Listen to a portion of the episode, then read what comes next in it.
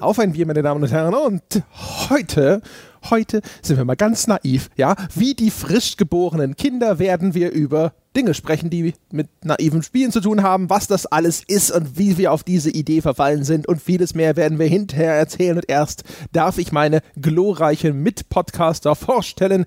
An erster Stelle natürlich Jochen Gebauer. Hallo Jochen. Hallo an erster Stelle. Ich komme immer bei André an erster Stelle. Ja, außer wenn nicht. Und an immer noch an zwe zweiter erster Stelle Sebastian Stange. Hallo Sebastian. Ja, nee, das Boot kriegst du nicht mehr gewendet. Ich werde den Rest des Podcasts angesäuert darüber nachdenken nachdenken, dass ich immer an zweiter Stelle genannt werde. Also praktisch Kollege zweiter Klasse. So, so, aha, das lässt tief blicken. Du wurdest neulich erst an erster Stelle genannt. Das ist überhaupt nicht wahr.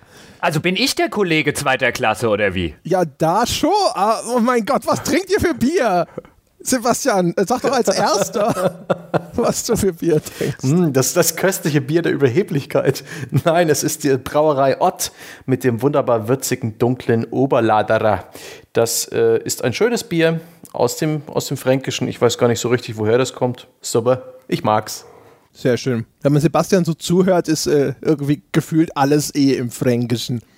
Jochen, was steht bei dir denn auf dem Speiseplan? Bei mir auf dem, Ste äh, auf dem Speiseplan, genau, auf dem Speiseplan steht ein Steven Seagull India Pale Ale. Geil. Mm, und zwar nicht Steven Seagull, sondern Seagull. Da ist auch vorne, ja, ist so eine Möwe drauf. Von der Sudden Death Brewing Company vom Timmendorfer Strand. Nice. Ich glaube, das hatte ich auch schon mal. Ich bin mir mm. nicht sicher.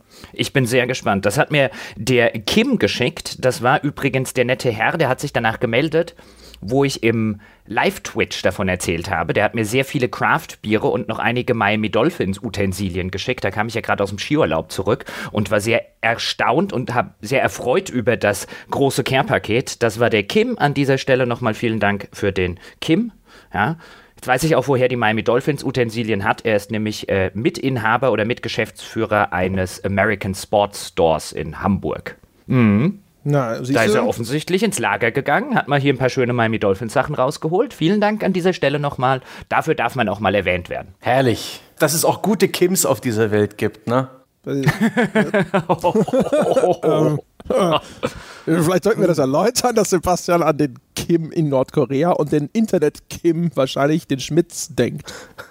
Obwohl ja, da kann man sich drüber streiten, ob das ein guter oder ja, egal. Nur denn weiter im Text. Mein Brauerei Ottbier ist übrigens aus Heiligenstadt, wie ich gerade rausgefunden habe. Schlägt mit 5,3 Prozent netto zu Buche und aha, das ist so, so eins dieser, dieser herrlich würzigen Biere, ja, die so ein bisschen von der Anmutung sind wie Bratensaft trinken. Nicht, dass es nach Bratensaft schmeckt, aber man fühlt sich ähnlich lecker befriedigt. Mm. Mm, Befriedigung.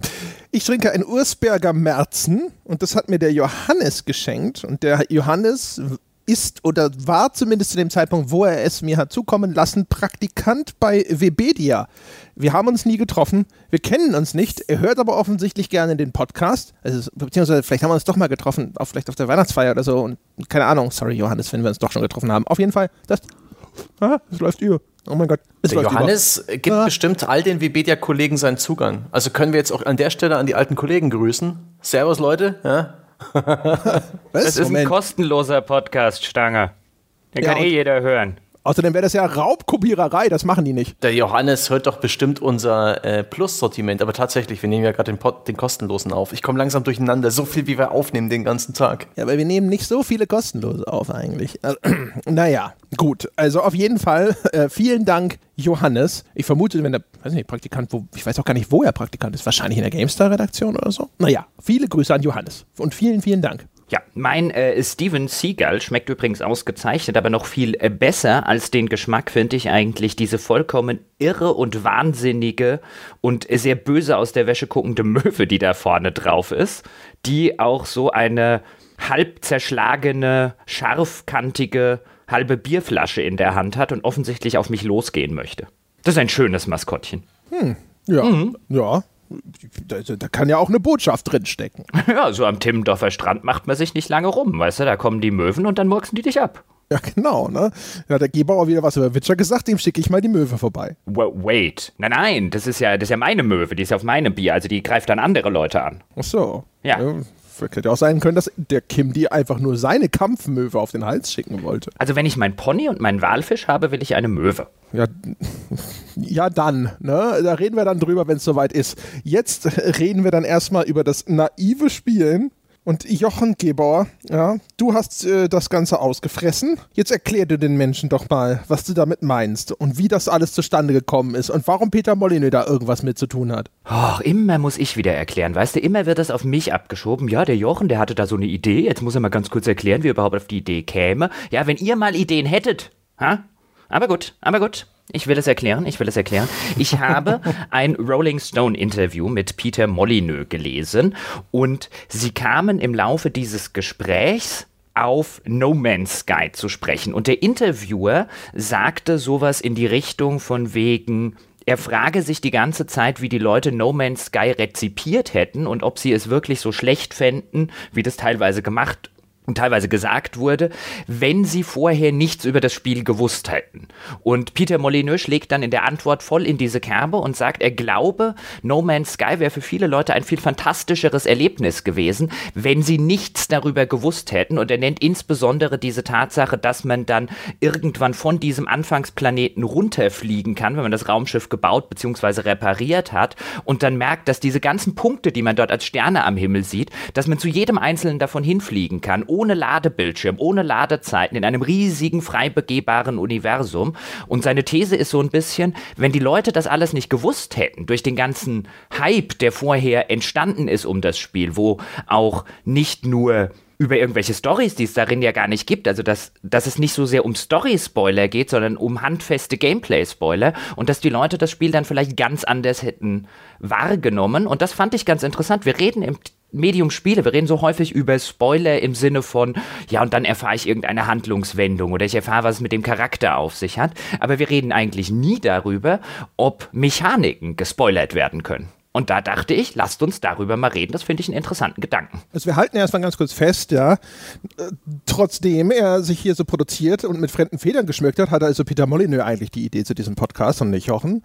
Und zum Zweiten hatte Peter Molyneux eine Idee und wir setzen sie direkt um. Das passiert ihm auch nicht oft. Normalerweise hat er eine Idee und dann will er sie umsetzen und fünf Jahre später hat er sie nicht umgesetzt.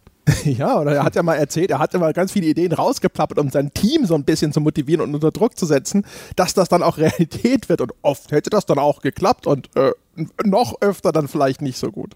Ganz genau. Und ich dachte, wie gesagt, es wäre vielleicht ganz gewinnbringend, uns einfach mal über das naive Spielen zu unterhalten und jetzt nicht naiv und naives Spielen, wie man das vielleicht, das gibt es auch in der Literaturwissenschaft, existiert seit Jahrzehnten so eine Debatte, insbesondere in der englischsprachigen, die sich naive Reading nennt. Das heißt, dass man, und dass auch einige Literaturwissenschaftler sagen, man solle auch Romane naiv lesen und damit meinen sie nicht irgendwie, man soll dumm sein oder sonst irgendwas, sondern man soll die nicht mit einem kritischen Auge lesen. Und sondern einfach mit einem, ja, mit einem Blick auf Unterhaltung und so weiter und dann erst mit einem äh, kritischen Blick nochmal lesen und dass da so zwei unterschiedliche Sachen entstehen. Das ist jetzt aber relativ inhaltlich und ich dachte, wir könnten mal übers naive Spielen auf einer reinen Gameplay-Ebene reden.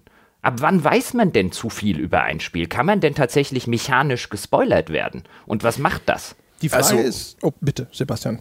Ich meine, wir müssen uns doch jetzt schon ein Stück weit zugestehen, dass es eine sehr hypothetische Diskussion sein wird, die wir jetzt führen. Denn ich kann mir nicht vorstellen, dass jemand oder dass es oft passiert, dass jemand wirklich komplett naiv spielt, also überhaupt nicht weiß, worum es sich bei einem Spiel handelt.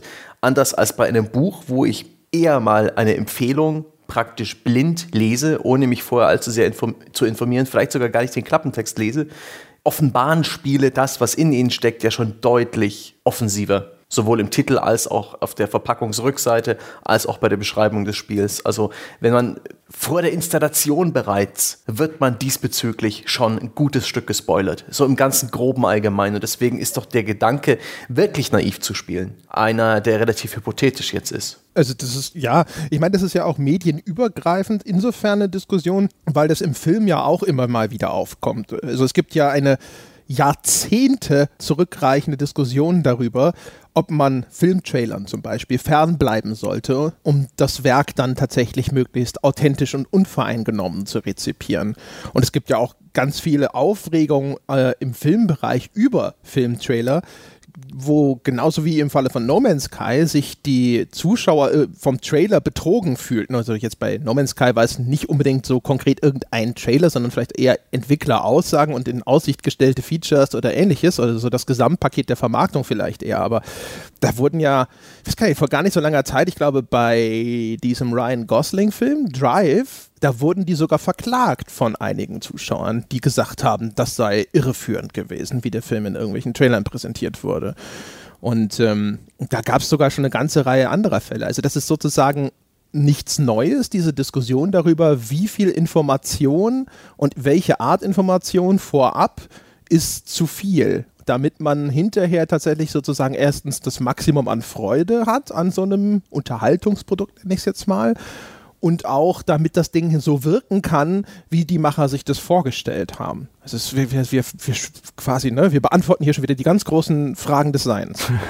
Wobei man ja dazu sagen muss, auch gerade im Filmbereich, wenn wir über die Trailer reden, das ist ja in der Regel eine Diskussion, die sich dann wieder an inhaltlichen Spoilern aufzieht. Jetzt vielleicht nicht bei deinem Ryan Gosling-Beispiel, aber in vielen Fällen ist ja diese Trailer-Diskussion eine, wo es dann zum Beispiel bei einer Komödie heißt, okay, alle fünf guten Witze waren schon im Trailer. Oder, oh, haben sie schon irgendwie die große Handlungswendung X vorweggenommen oder den Charakter Y schon gezeigt, der dann vielleicht erst nach zwei Stunden oder nach einer Stunde eingeführt wird und so weiter und so fort. Das heißt, viele dieser Diskussionen sind ja gerade diese inhaltlichen Spoiler. Und was mich an dem No Man's Sky Beispiel so ein bisschen fasziniert, ist, dass das kein Plot-Spoiler ist, weil No Man's Sky eigentlich gar keinen Plot hat.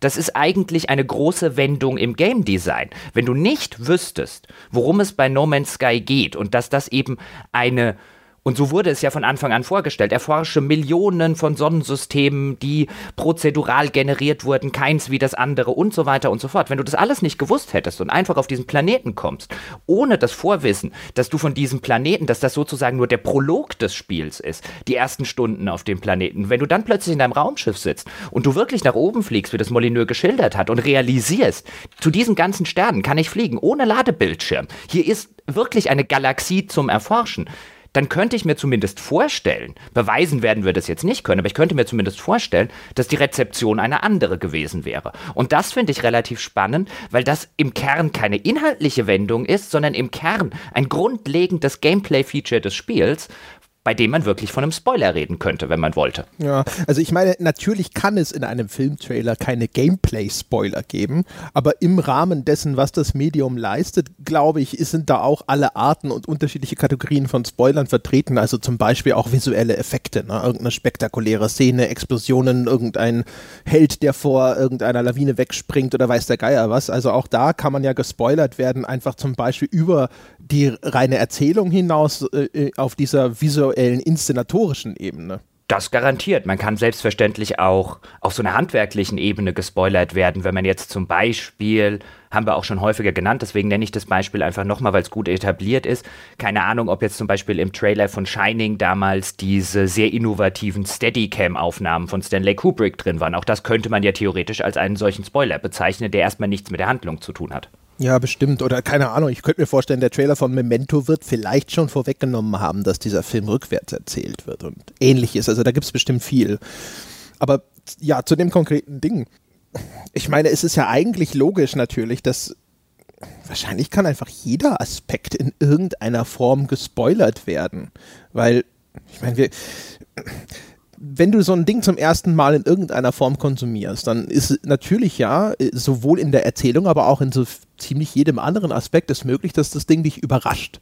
Also sei es, dass es sein Gameplay auf einmal endet. Wir haben neulich in der Game Boy Altbier-Folge haben wir über Battletoads gesprochen wo ich ganz kurz so ein bisschen darüber geschwärmt habe, dass dieses Spiel so eine wahnsinnige Bandbreite an unterschiedlichen Spielmechaniken hatte. Dass dann halt in dem einen Level war es wie so ein, so ein Racing-Game und im nächsten war es dann eher wie so ein Brawler und so weiter und so fort. Dass das halt einfach diese starke Varianz hatte.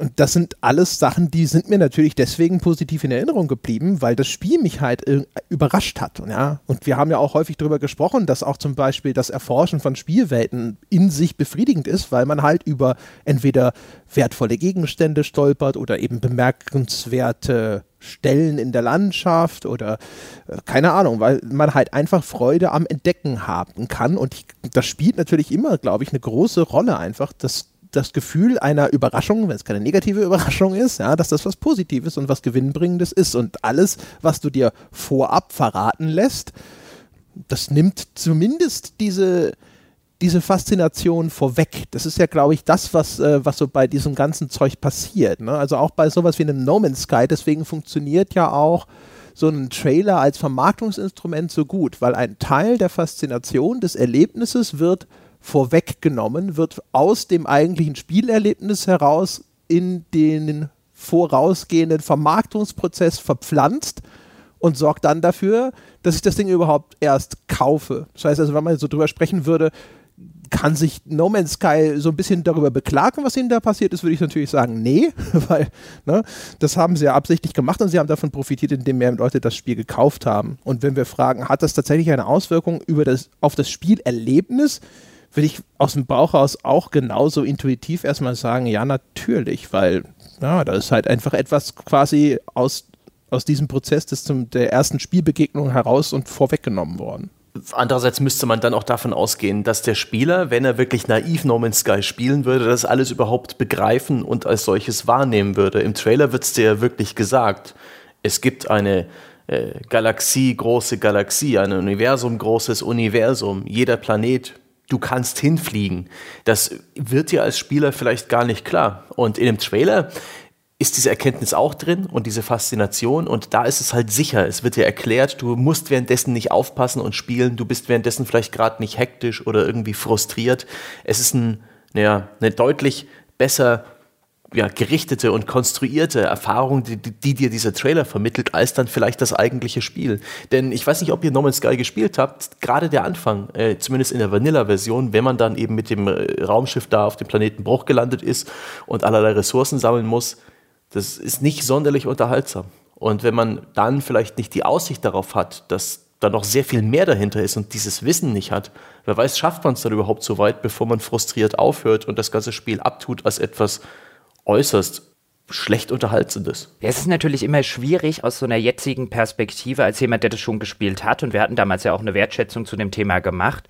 Mir ging es eher so, dass es mich angefangen hat, auf dem zweiten Planeten zu langweilen. Beim ersten war ich noch so relativ gut in diesem Erkundungsmodus drin und beim zweiten hat es mich dann ein bisschen gelangweilt. Ist jetzt natürlich schwer aus der Situation, als ich habe es schon gespielt und habe schon diese Empfindung und diese Eindrücke gesammelt, rauszutreten und zu sagen, wie wäre das gewesen, wenn ich das nicht gewusst hätte.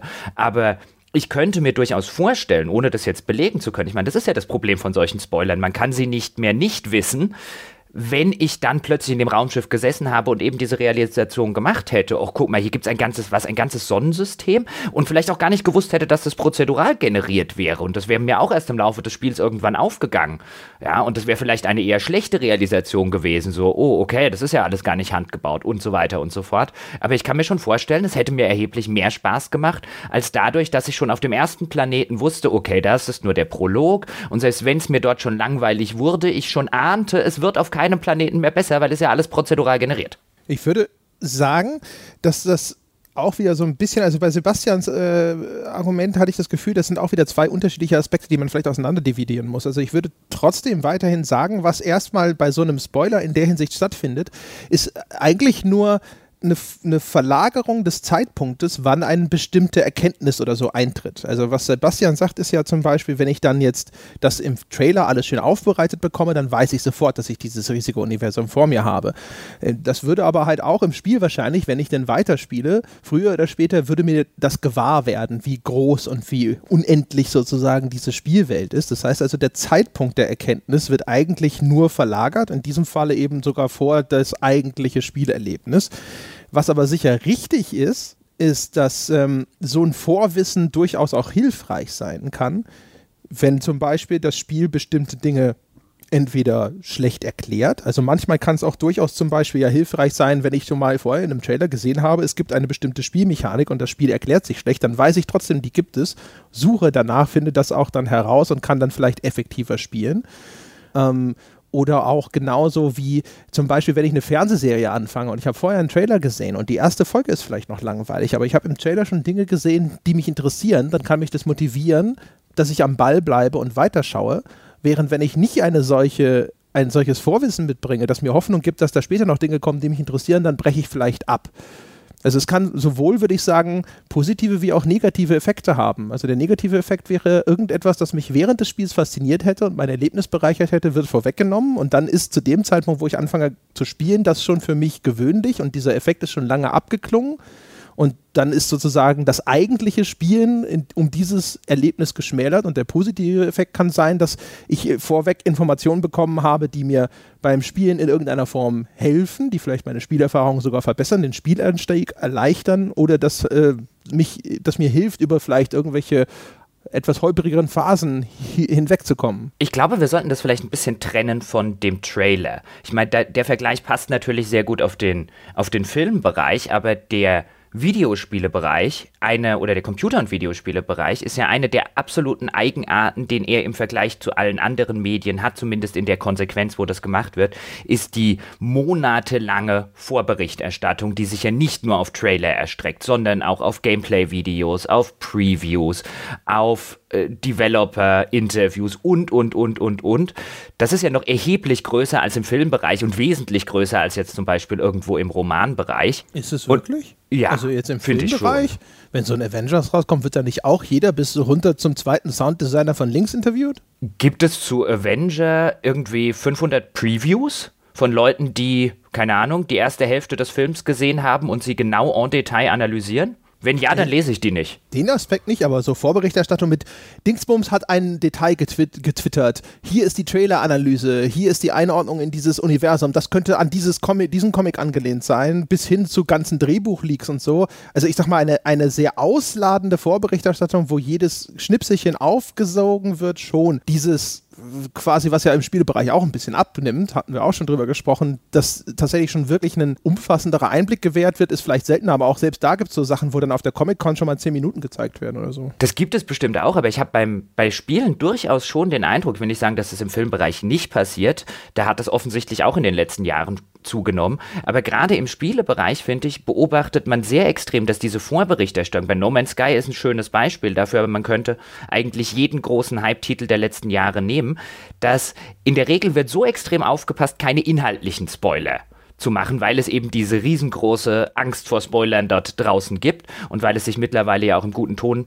im Internet sich nicht mehr gehört, irgendwie inhaltlich was zu spoilern. Da wird extrem aufgepasst. Da muss man ja mittlerweile auch als Autor, der ein Preview schreibt, extrem aufpassen. Wenn man irgendwas verrät, was äh, nur nicht aus den ersten fünf Minuten ist, hat man schon den ersten, der sich bitterlich über die Spoiler beschwert, sodass ich auch den Eindruck habe, es wird sich immer mehr auf die vom Hersteller dann herausgearbeiteten Gameplay-Aspekte konzentriert. Wenn ich eine Vorberichterstattung zu einem Assassin's Creed Origin habe, dann weiß ich nicht nur die Rahmendetails von Setting und so weiter, nämlich, okay, es spielt jetzt im alten Ägypten, da wird man wahrscheinlich wenig umhinkommen, da müsste man schon sehr naiv unter einem Stein sitzen, damit man das nie mitbekommen hat. Aber ich weiß auch schon, wie funktioniert das neue Kampfsystem. Ich weiß, dass es diesen Adler als Funktion gibt, der jetzt so ein bisschen diesen, diesen Adlerblick von früher ersetzt und den ich dann auch selbst steuern darf und so weiter und so fort. Ich kenne eigentlich jedes zentrale neue Gameplay-Feature, bevor ich es gespielt habe. Ja, liegt sicher daran, dass man zumindest, dass man die Annahme getätigt hat,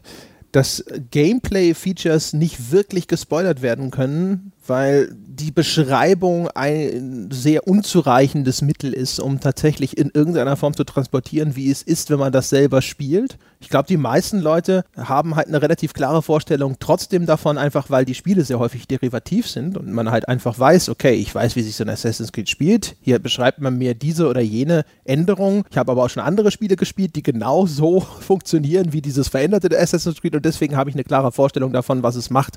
Wenn ein richtig innovativer Titel da ist, der wirklich was völlig Neues macht, sieht man das ja eigentlich auch immer wieder, dass eine Beschreibung dessen, wie dieses Gameplay funktioniert, erstens ziemlich schwierig ist, wenn man mal versucht hat, sowas zu beschreiben und zum Zweiten es für die Leute dann trotzdem immer noch sehr schwer zu erfassen ist, alleine auf Basis einer Erklärung.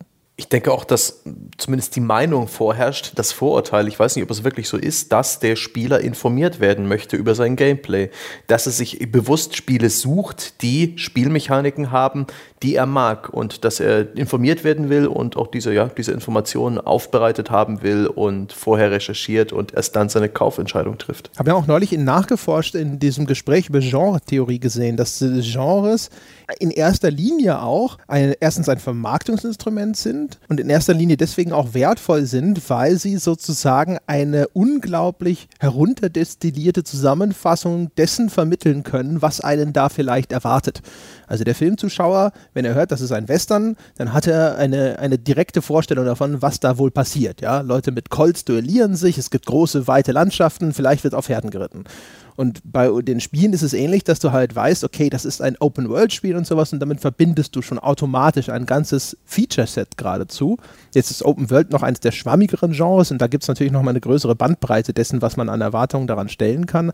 Aber keine Ahnung, ein Stealth-Spiel zum Beispiel oder sowas, da ist, glaube ich, eine relativ breite Palette an Erwartungen, die man automatisch daran knüpft und man weiß deutlicher, was man da hinterher bekommt. Und wir haben ja schon oft genug darüber gesprochen, Spiele sind halt relativ teuer im Vergleich zu vielen oder eigentlich allen, allen anderen Unterhaltungsmedien, außer vielleicht sowas wie Live-Konzert oder sowas.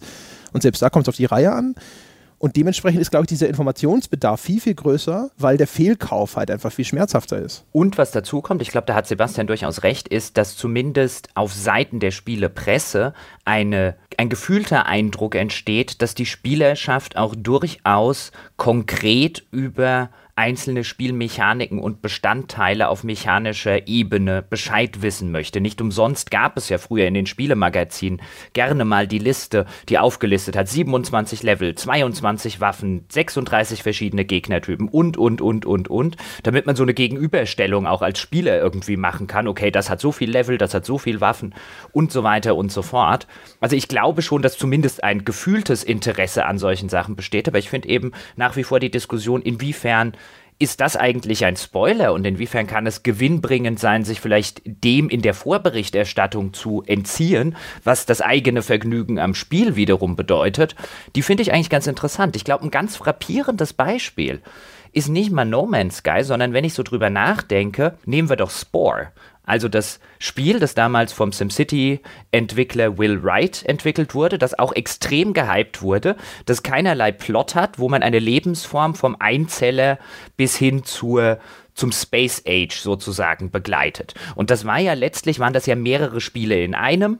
Dann wird es irgendwann zum Aufbaustrategiespiel, irgendwann zum Echtzeitstrategiespiel, irgendwann zu einem Space 4X Game in kleinerer Natur. Und das wusste man alles vorher. Man kannte jeden diese Spielbestandteile, weil es gab ja auch keinen Plot, den man hätte erzählen können. Es war im Vorfeld bekannt, okay, das sind mehrere Spiele in einem. Der erste Teil funktioniert so als Einzeller und dann wandelt es sich zum Aufbaustrategiespiel, dann wandelt es sich zum Echtzeitstrategiespiel und keiner dieser einzelnen Spielbestandteile, außer vielleicht der Kreatureneditor am Anfang, war besonders bemerkenswert. Das haben dann im Nachhinein haben die meisten Leute gesagt, okay, jedes dieser Einzelspiele ist nicht besonders gut. Aber wie wäre die Rezeption gewesen, wenn man nicht gewusst hätte, was nach diesem Einzeller-Dasein passiert. Jetzt kann man natürlich auf der Gegenseite sagen, wenn das der Hersteller nicht rausgerückt hätte, hätte er nie einen Hype erschaffen können. Deswegen wäre da die Frage, geht es überhaupt heutzutage in dieser hype-orientierten, in diesem hype-orientierten Business ohne, aber zumindest das Gedankenexperiment aufzumachen, wie verändert das unsere Rezeption, das finde ich schon ganz spannend. Es gibt ja ein paar schöne Beispiele dafür, für naives Spielen, was tatsächlich durchgesetzt wurde. Im großen Stil ist es zum Beispiel bei Metal Gear Solid 2 passiert. Da wurde stets geworben mit äh, Solid Snake. Da gab es sogar diese Demo, da hat man sich damals noch Zone of the Enders gekauft, ein nicht wirklich tolles Roboter-Kampfspiel, um sich die Demo von Metal Gear Solid 2 ähm, reinzuziehen. Die hat auf diesem Tanker gespielt und man hat Solid Snake gespielt. Und das war ziemlich spitze. Damals technisch beeindruckend, spielerisch extrem komplex ähm, und, und vielschichtig. Eine, eine wirklich beeindruckende Geschichte. Und die ganze Vorberichterstattung hat sich nur um diesen Themenkomplex gedreht.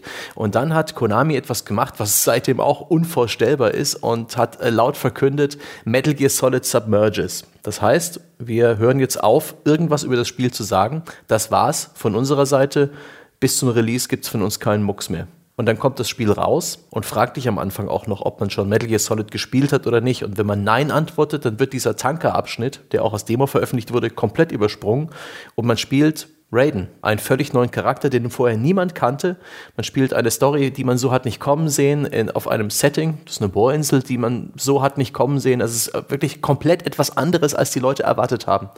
Und die Leute haben es gehasst. Raiden gehörte zu den meistgehassten Metal Gear Solid Charakteren mit Abstand. Es war ein kollektiver Aufschrei und er wurde dann erst in Metal Gear Solid äh, 4 und dann äh, Metal Gear Rising Revengeance als coole Sau wieder rehabilitiert. Aber das war ein äußerst interessantes Experiment, was sie damals gewagt haben. Und ich glaube, das ist auch durchaus ein Grund dafür, die Lehren, die die anderen Publisher daraus gezogen haben, so etwas nicht wieder zu versuchen. Es ist äh, wahrscheinlich echt so ein Ding, glaube ich, wo man nicht eine allgemeine Aussage wird treffen können. Weil in, zum Beispiel das Beispiel jetzt von Sebastian mit Metal Gear Solid, das ist ja eigentlich auch nur eingetreten, weil jetzt in diesem Fall nicht aus Vermarktung, sondern aus einem Vorgängerteil ein gewisses Vorwissen und eine gewisse Vorannahme existiert hat. Also wenn man so will, ist auch das ja kein wirklich naives Spielen gewesen, sondern die Leute haben ihre Erfahrungen mit Metal Gear Solid 1 auf mhm. dieses Spiel übertragen. Ja, das war ihre Erwartung an das Spiel. Sie haben diese Erwartung nicht anhand von irgendwelchen Marketingmaterialien gebildet, wie jetzt im Falle von No Man's Sky, aber sie hatten eine vorgefasste Erwartung an dieses Spiel und das war jetzt in diesem Falle zum Beispiel unter anderem eben auch, ich spiele Solid Snake, abgesehen davon, dass das auch durch diese Demo sicherlich dann nochmal zusätzlich geformt war, sogar noch viel konkreter. Das war ja das Spiel. Ich habe das Spiel schon gespielt mit dieser Figur. Ja, und dann nimmt man, nimmt man sie mir weg. Äh, und dann wurde das in diesem Falle jetzt enttäuscht und dann war es halt ein negatives Erlebnis. Und umgekehrt, wenn man jetzt mal so ein ganz krasses Beispiel von naiven Spielen nehmen würde. Nehmen wir mal an, du fängst irgendein Spiel an und du weißt wirklich gar nichts. Das, kann, das könnte eine negative Auswirkung haben, äh, wenn es Nehmen wir mal an, es ist ein Blizzard-Spiel. Äh, wir kennen das ja, ich hoffe, ich erzähle jetzt nicht irgendwelche Binsenweisheiten nach, die inzwischen schon widerlegt sind. Ich dachte, gehe davon aus, dass das so ist, weil ich das irgendwie im Kopf habe, dass das immer so festgestellt wurde. Man weiß ja, glaube ich, dass äh, zum Beispiel das, was man mit einer Marke verbindet. Ja, wenn man ein, ein gutes äh, Bild von einer Marke hat, das überträgt sich zu einem Teil auch auf die empfundene Produktqualität. Also jetzt im Falle von einem Blizzard zum Beispiel wo man sagt, Blizzard ist ein äh, Entwickler, der bringt Spiele auf einem ungewöhnlich gut gepolischten Niveau auf den Markt. Das, nehmen wir mal an, das sei das Image von Blizzard. Ob das heute noch zutrifft, ist eine andere Frage, aber wahrscheinlich schon. Und äh, jetzt spiele ich sowas. Wenn, wenn das wegfällt, wenn ich total naiv spiele, ohne überhaupt zu wissen oder hinterher auch zu erkennen, dass das von diesem Entwickler ist, dann fällt sozusagen diese unbewusste Beeinflussung weg. Und wenn jetzt, nehmen wir mal an, Diablo 3 und Torchlight wären beides Spiele gewesen, die genau gleich gut sind. Wenn ich weiß, dass das eine Ding von Blizzard kommt und das andere von irgendwelchen anderen ehemaligen Blizzard-Menschen, die mir vielleicht nichts sagen, und äh, wenn ich zusätzlich zum Beispiel auch noch dann diese nostalgischen Erinnerungen an frühere Diablo-Titel habe, und das habe ich bei Torchlight eben nicht, dann wird wahrscheinlich, selbst wenn beide Spiele exakt identisch gleich viel Spaß machen, sofern das in irgendeiner Form wissenschaftlich herstellbar wäre, würde mir wahrscheinlich Diablo mehr Spaß machen, weil diese Zusatz, zusätzlichen Faktoren dazukommen. Und in dem Falle wäre sozusagen das, das Ausbleiben dieses Vorwissens, würde mein Spielerlebnis verschlechtern. Es würde nicht das Spiel besser oder schlechter machen, aber mein Spielerlebnis würde verbessert, einfach nur dadurch, dass ich psychologisch sozusagen darauf ge geeicht bin, das besser zu empfinden, weil es diese emotionalen Anknüpfungspunkte gibt. Hm. Das, das garantiert. Wenn ich, wenn ich jetzt aber einfach mal zurückgucke, also es wird in der heutigen Gesellschaft, wird es wahrscheinlich, da gebe ich euch recht, sehr, sehr schwierig sein, überhaupt noch ein naives Spielen herzustellen. Schon alleine aus so einem Grund, wie André gerade gesagt hat, weil man schon extrem viel zum Beispiel mit den bekannten Herstellern verbindet. Wenn da jetzt Blizzard steht, wenn da Electronic Arts steht, wenn da DICE steht, was auch immer. Ähm, es gab aber durchaus mal eine Zeit, die ist jetzt schon sehr, sehr lange her, bei der ich komplett naiv gespielt habe. In der C64-Ära, das war ja auch noch die goldene Ära von äh, Raubkopien noch und Nöcherdingen auf dem Schulhof und so weiter. Da hast du eine Diskette eingelegt, da stand irgendein seltsamer Name drauf und du hattest keine verdammte Ahnung, was das ist. Das lässt sich, wie gesagt, heute nicht mehr sonderlich gut herstellen. Wahrscheinlich lässt es sich gar nicht mehr herstellen oder nur noch sehr, sehr schwierig und im Rahmen von irgendeinem geplanten Experiment, weil äh, inwiefern soll ich heute ein Spiel spielen, von dem ich wirklich gar nichts weiß, außer wie es heißt. Außer ich kaufe halt einfach völlig blind irgendwas bei Steam und denke mir wahrscheinlich fünf Minuten später, warum zur Hölle habe ich das Geld ausgegeben? aber man sieht schön, wie sich das im Laufe der Jahre auch medial völlig verändert hat. Ich habe mir zum Beispiel jetzt in Vorbereitung auf die Folge mal den Powerplay-Test von Ultima 7, ja, eins meiner Lieblingsrollenspiele, rausgepickt. Der ist zwei Seiten lang. Das war das, was ich wusste, bevor ich damals Ultima 7 gespielt habe. Ich habe den Powerplay-Test gelesen, der übrigens viel zu niedrig ausgefallen ist mit 84% liebe Powerplay.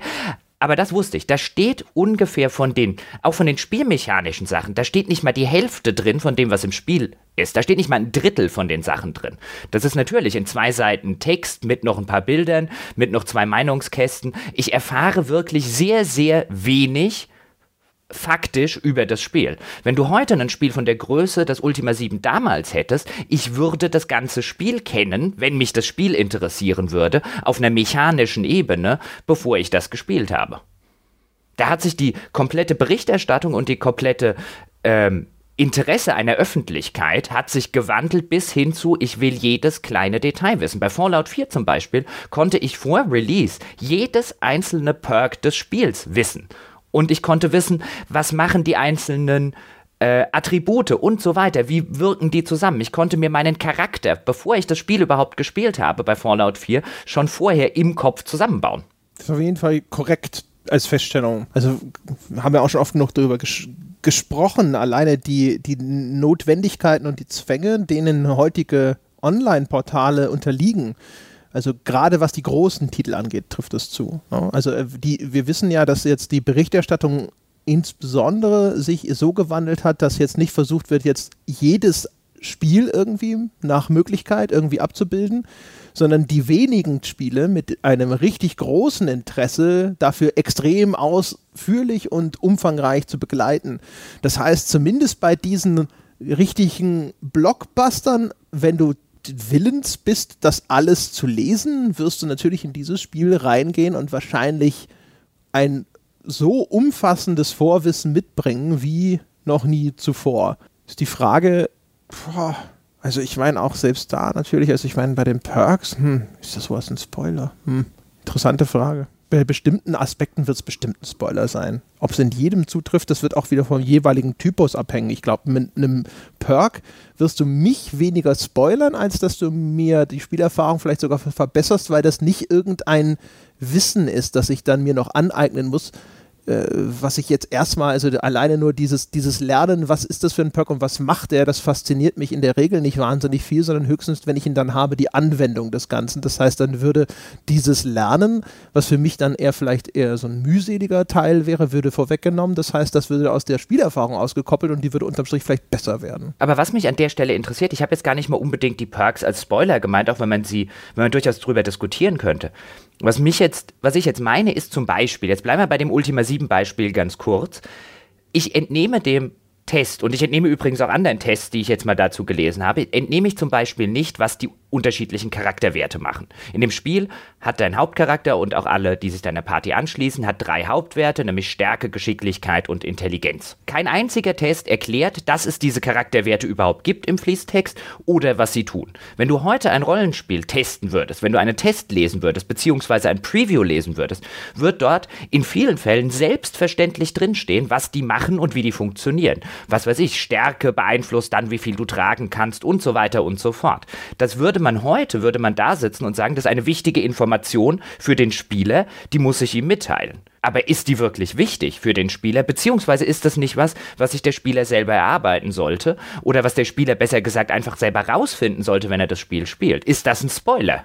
Hm. Aber das ist ja das, was ich eben sagte. Ist das nicht eine extrem individuell zu beantwortende Frage? Also ich glaube, das wird auch das wird halt je nach Spieler völlig unterschiedlich beantwortet werden. Das kann, das kann sein, ja. Aber ist das eine, oder fragen wir andersrum, ist das eine wichtige Information für eine Preview oder für einen Test? Das ist wahrscheinlich das gleiche, der gleiche Fall. weißt du, der eine wird sagen, ja, ich will das vorher wissen, und der andere wird sagen, I don't care.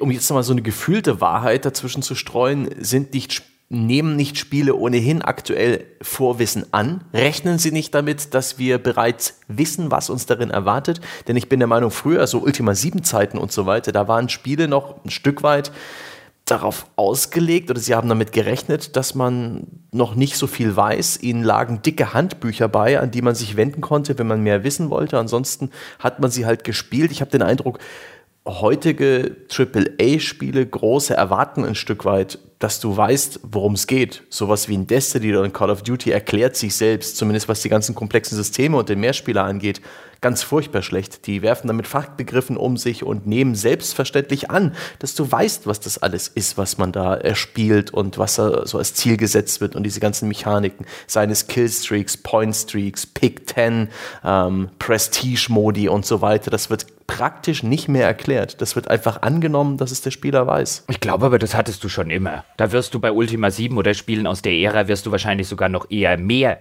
Konventionen finden, die gar nicht erklärt werden.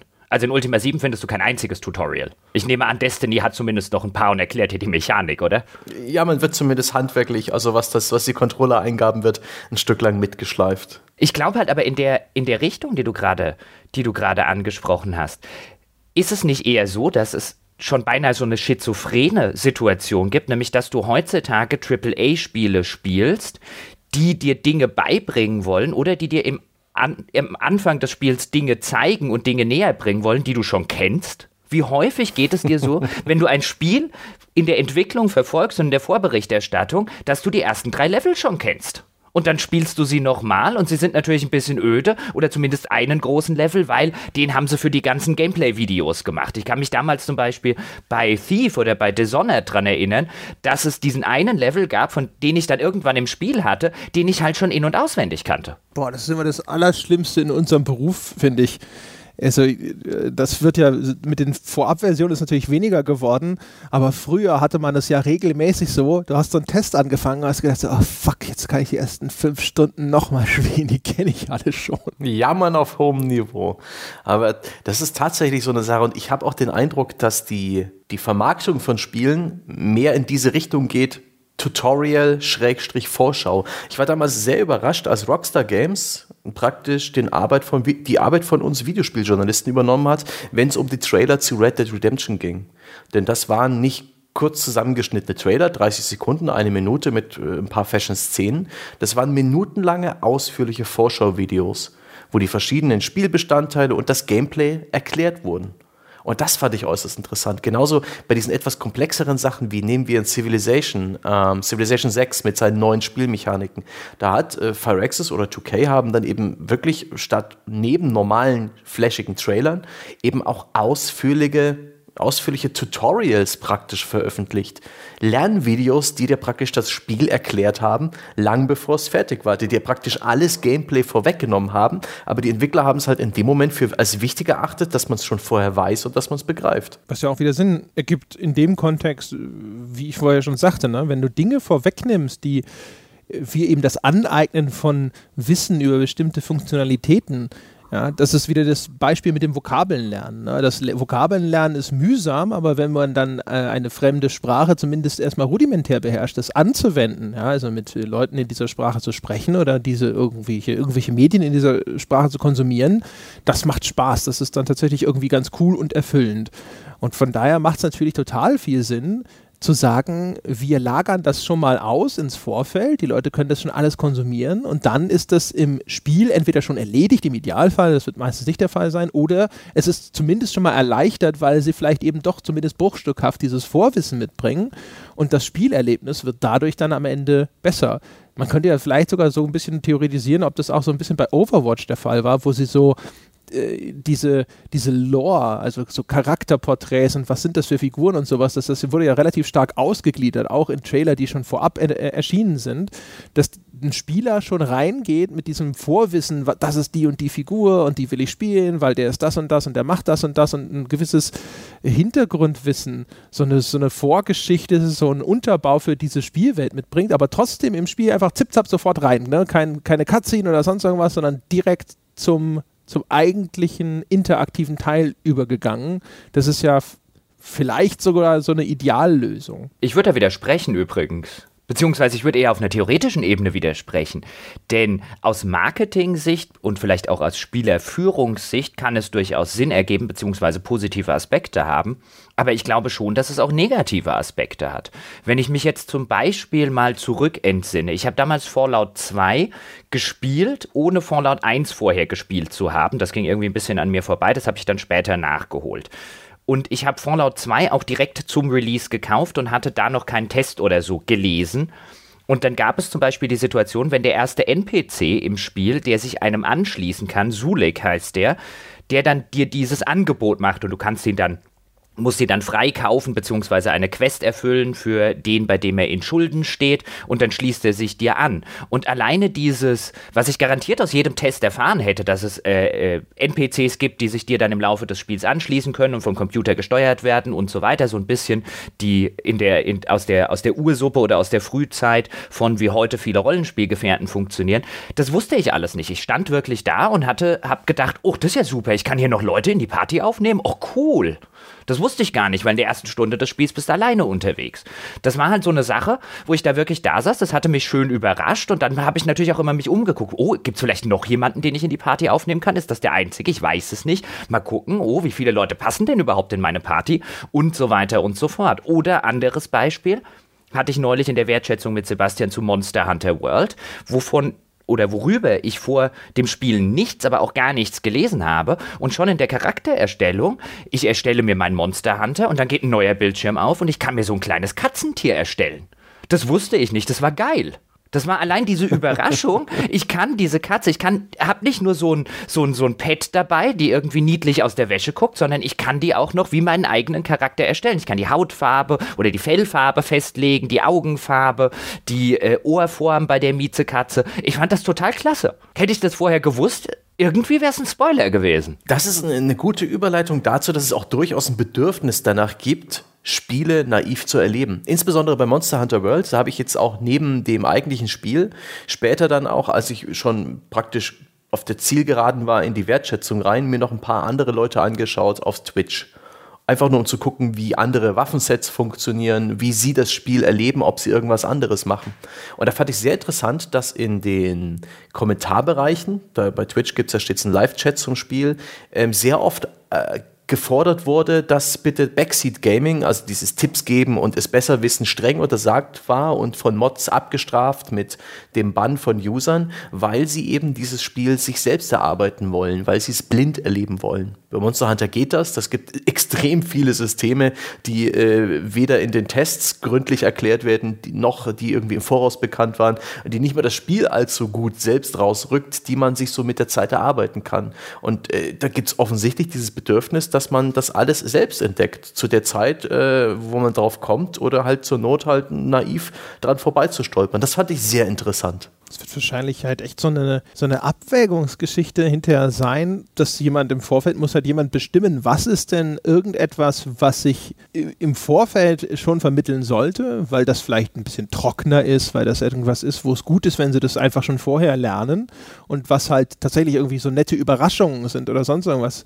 Also ich glaube, sowas wie das mit der Katze in Monster Hunter ist selbstverständlich nichts unbedingt, wo man jetzt einen vielleicht mühsamen Lernprozess vorwegnimmt, sondern da würde man ja eine, eine coole kleine Überraschung vorwegnehmen.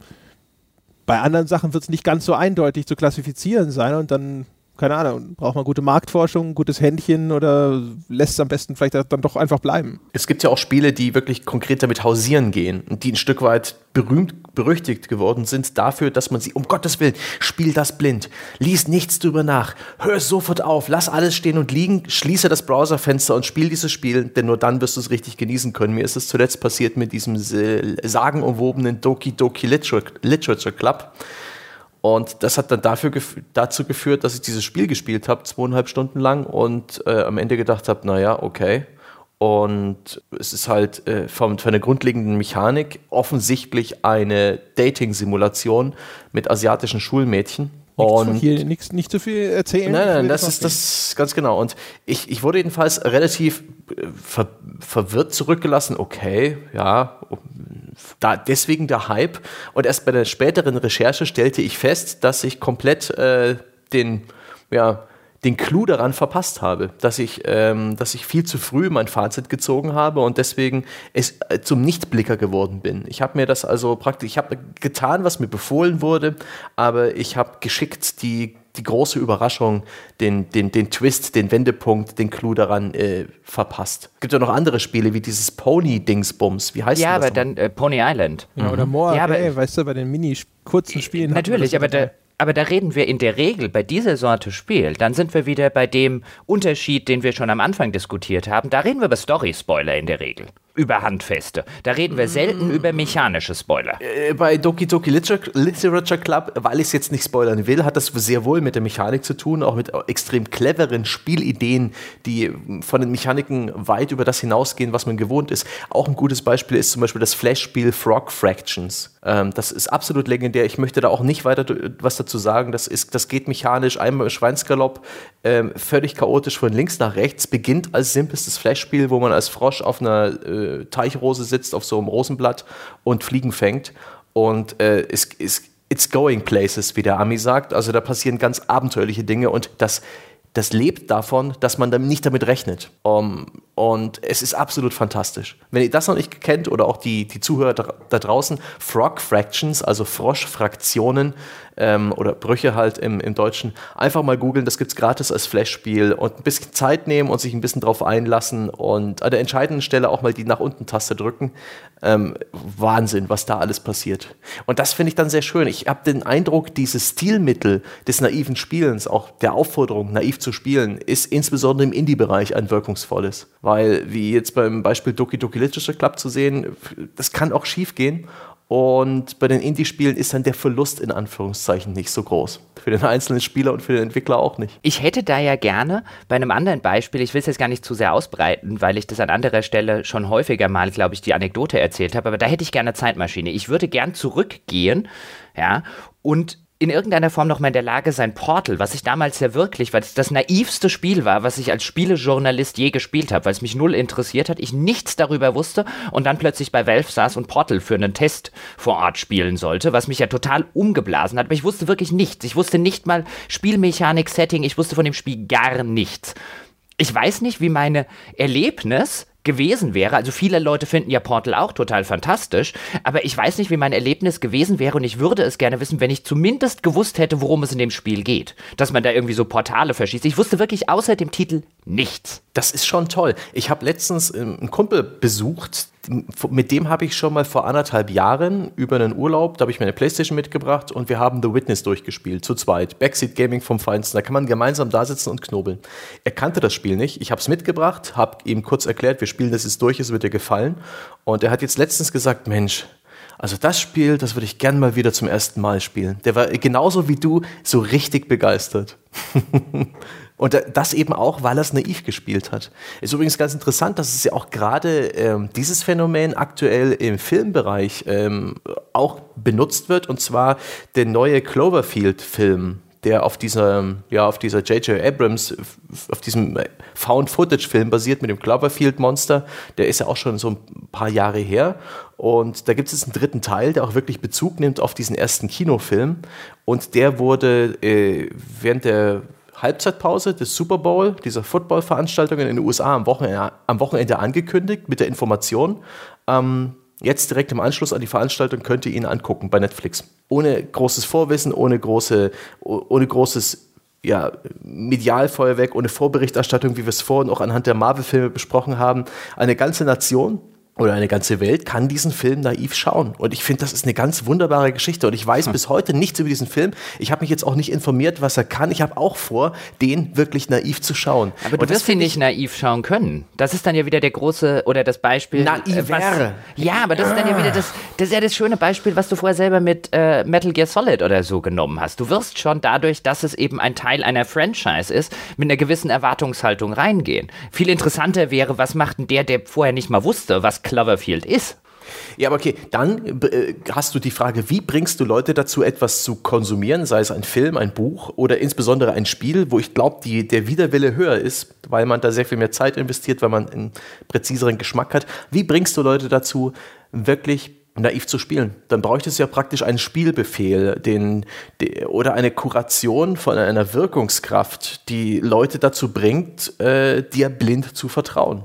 Naja, glaub, also da, zumindest, zumindest beim Humble Monthly kann dir das ja passieren. Ne? Du hast ja im Abo und dann kriegst du halt jeden Monat irgendwie zehn Spiele dahingeschmissen und diese Liedtitel sozusagen kennst du, aber da ist häufig Zeug dabei, wo du denkst so, hä? Und das? Und da könntest du natürlich auch theoretisch hingehen, nimmst deinen Steam-Key, trägst ihn ein, startest das Spiel und fertig. Ja? Also ich gucke meistens dann trotzdem vorher nach, so, ne, was ist denn das? Ist das meine Zeit wert? Ja, ja eben, ja, eben. Und ich glaube, so geht es den allermeisten von uns. Ja, natürlich, aber dass wir hier eine sehr artifizielle Diskussion führen, wenn es jetzt um dieses Extrem geht, das haben wir ja schon längst vermerkt. Klar. Der Disclaimer ist schon draußen. Und äh, was die, die, dieses Cloverfield-Ding angeht, das gilt natürlich eh nur für dich, weil nämlich die, diese ganze Nation, von der du gesprochen hast, die das beim Super Bowl wirklich gesehen hat, das wurde selbstverständlich von einem Trailer begleitet. Ja, okay. Aber immerhin, das ist immer noch deutlich weniger Vorwissen, als man sonst hat bei so einem Kinostart, wo dann eben schon, äh, ja, ausführlichere Vorberichterstattung existiert und so aber weiter. Du, aber du, du kannst, also zu dem, was André jetzt gesagt hat, ähm, ich habe es ja eingangs auch schon gesagt, du wirst keine komplette naive Spielumgebung herstellen können, außer du sperrst irgendwie jemanden in eine Höhle oder so für zehn Jahre. Aber ich glaube schon, dass man, wenn man will, eine naivere Spielerfahrung herstellen kann, als es vielleicht bei manchen Leuten der Fall ist. Ich meine, in unserem Fall ist es jetzt natürlich, kommt natürlich noch diese ganze berufliche Sache dazu, aber ich genieße es zum Beispiel extrem, dass wir keine Vorberichterstattung oder so gut wie keine Vorberichterstattung zu Spielen machen. Ich kann in der Zwischenzeit viel naiver spielen, als ich das früher gemacht habe, zum Beispiel zu GameStar-Zeiten, einfach was die, was die Struktur bedingt, da wir nicht mit Previews und so weiter operieren, was dort mittlerweile der, mit der Hauptgeschäftszweig sozusagen ist, so eine Newsberichterstattung und so weiter, sodass ich wirklich hingehen kann und jetzt vielleicht bei zum Beispiel bei einem Xenoblade Chronicles 2 jetzt auch nicht komplett extrem naiv an die Sache rangehe, aber ich kann dort rangehen an das Spiel. Ich habe mitgekriegt, das kommt raus, ich habe mitgekriegt, das wird gut bewertet, mehr weiß ich von dem Spiel nicht. Und so kann ich an die Sache rangehen. Oder jetzt auch bei Monster Hunter World, auch wenn es mir nicht so gut gefallen hat wie dir jetzt, Sebastian. Und so geht es mir in der Zwischenzeit bei vielen Spielen. Und ich merke bei mir, je mehr ich mich zurücknehme, je mehr ich hingehe und sage, die Vorberichterstattung klammere ich aus. Ich lese dann vielleicht sogar, bevor ich jetzt eine Kaufentscheidung treffe, lese ich dann durchaus einen Test oder zwei vielleicht. Wenn ich es jetzt nicht sowieso spielen will, jetzt für den Podcast oder für mich selber. Aber ich nehme mich aus dieser ganzen Vorberichterstattung mit zig Gameplay-Videos, mit Trailern, mit Pipapo, aus der nehme ich mich raus. Das hat, war echt gewinnend für mein Spielerlebnis, für mein persönliches. Your mileage may vary. Das geht mir zwar auch so, ich glaube aber bei mir ist es eher so in diesem Berufsrahmen, was da jetzt, also weißt du, früher hast du zwangsweise zu bestimmten Titeln alles oder fast alles verfolgt. Und jetzt, jetzt verfolge ich das in dem Rahmen, wie es mich interessiert. Und das ist, glaube ich, für mich der Gewinn. Aber ich merke keinen Unterschied, ja doch ehrlich gesagt, keinen Unterschied zwischen den Titeln, die mich interessiert haben, mit denen ich mich vorher dann schon in dem Rahmen befasst habe, wie mich das interessiert hat.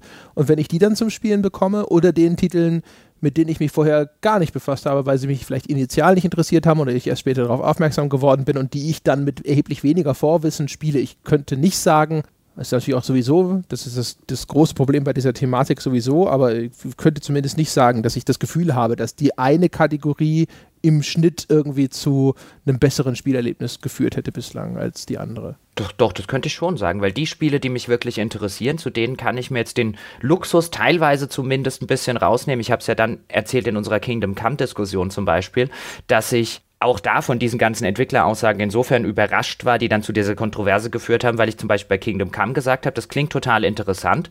Das ist ein Spiel, bei dem ich explizit sage, ich will darüber im Vorfeld nichts wissen. Das will ich naiv und jungfräulich spielen. Da will ich nicht mir falsche Erwartungen machen, zu viel schon wissen. Irgendwie, ich kenne kenn die Grundprämisse, das reicht mir. Äh, das klingt wie ein Spiel, was ich naiv erfahren möchte. Und wenn du das mit früher vergleichst, also insbesondere die Spiele, die mich interessiert haben, das waren dann selbstverständlich die Spiele, zu denen du Entwicklerbesuche gemacht hast, zu denen du Previews geschrieben hast, zu denen du vielleicht irgendwo mal eine News oder sonst irgendwas geschrieben hast oder eine Kolumne. Da wusste ich erheblich mehr. Ja, aber das ist doch genau das, was ich gesagt habe, Jochen. Ich sagte ja, früher musste ich mich von Berufswegen mit den Dingern mehr beschäftigen, als ich das gewollt hätte. Und jetzt aber gibt es immer noch den Fall, dass ich mich mit einem einzelnen Titel freiwillig, weil er mich interessiert, viel mehr beschäftige und mit anderen weniger. Und zwischen diesen beiden Fällen im Jetzt merke ich einfach keinen großen Unterschied. Also den Titel, den ich spiele, nachdem ich vorher vielleicht schon ein paar Videos gesehen habe und ein paar Texte dazu gelesen habe oder einen T äh, Titel, den ich spiele, nachdem ich mir kurz mal ein paar Screenshots angeschaut habe und ein paar Steam-Reviews gelesen habe.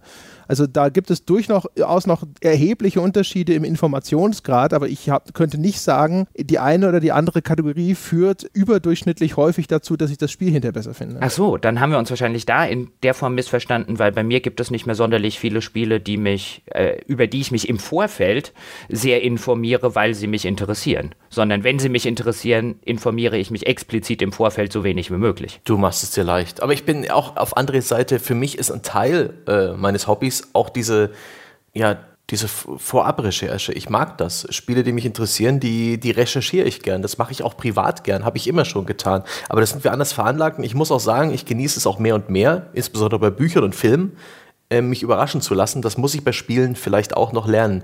Ich glaube fast, um uns mal selbst auf die Schulter zu klopfen, dass der Podcast eine schöne Möglichkeit ist, sich über Spiele zu informieren, ohne allzu viel an der Naivität äh, praktisch, äh, der Naivität beraubt zu werden, denn der Podcast äh, ist nicht visuell. Let's Play-Videos, Trailer, ähm, die sind alle sehr konkret. Die, die, zeigen uns exakt, was wir erwarten. Es ist ein, Videospiele sind schließlich ein sehr visuelles Medium und äh, in einem Podcast müssen wir uns das zumindest vorstellen. Da bekommen wir eher so eine abstrakte Idee des Spiels und äh, haben immer noch keine ja, visuelle Referenz, wovon eigentlich gesprochen wird, sehen die Spielwelt noch nicht vor uns, so wie sie programmiert ist. Ich glaube, wenn man sich über einen Podcast über ein Spiel informiert, dann ist das noch lange noch nicht so entzaubert, wie als wenn man sich ein Video-Review anschaut. Ich glaube, das ist eine, eine, sehr gute Eigenschaft von dem, was unser, ein Format wie unseres bringt, im Vergleich zu den anderen Spiele- journalistischen Medien. Vielleicht noch eine ganz kurze Anmerkung, du machst es dir einfach. Ich weiß, du hast es scherzhaft gesagt. Wenn ich jetzt, wenn wir jetzt über ein Thema reden, bei dem ich mich dann aus professioneller Sicht durchaus in irgendwie ein noch nicht erschienenes Spiel einarbeiten muss, wie zum Beispiel neulich bei der Panel-Diskussion zu Kingdom Come zum Beispiel, dann mache ich das selbstverständlich auch, weil es halt einfach der, die Professionalität und so ein bisschen der Berufsethos gebietet. Aber ich genieße das wirklich, dass wir keine oder so gut wie keine Vorberichterstattung machen. Ich finde das, also ich merke zumindest an mir immer wieder, dass es auch meine, meinen, meinen Umgang mit den Spielen ähm, sehr zugutekommt. Also nicht nur meinem persönlichen Spaßempfinden oder meiner, persönliche meiner persönlichen Freude am Spiel, sondern ich merke durchaus, dass man sich wenn man sich zu lange oder zu intensiv im Vorfeld mit einem Spiel beschäftigt hat, dass man sich selbstverständlich, dass man gewisse Konventionen im Kopf hat, dass man gewisse Dinge in Schubladen gesteckt hat. Das ist, dürfte jedem passieren, weil es einfach eine sehr menschliche Angewohnheit ist. Und ich glaube auch dieses naive Spielen oder dieses naivere Spielen, weil es ist ja nicht so, als würde ich, wenn ich jetzt Mass Effect Andromeda spiele, nichts zu Mass Effect Andromeda wissen. Ich habe vielleicht nicht jede Preview gelesen und ich habe vielleicht Gameplay-Videos äh, vermieden, die mir dann explizit das Kampfsystem oder so vorstellen wollen, weil das will ich selber erspielen. Aber natürlich kriegst du Dinge davon mit. Aber das naivere Spielen im Vergleich zu früher führt in meinem Eindruck auch durchaus dafür, dass man sich dem Spiel auch unvoreingenommener widmen kann.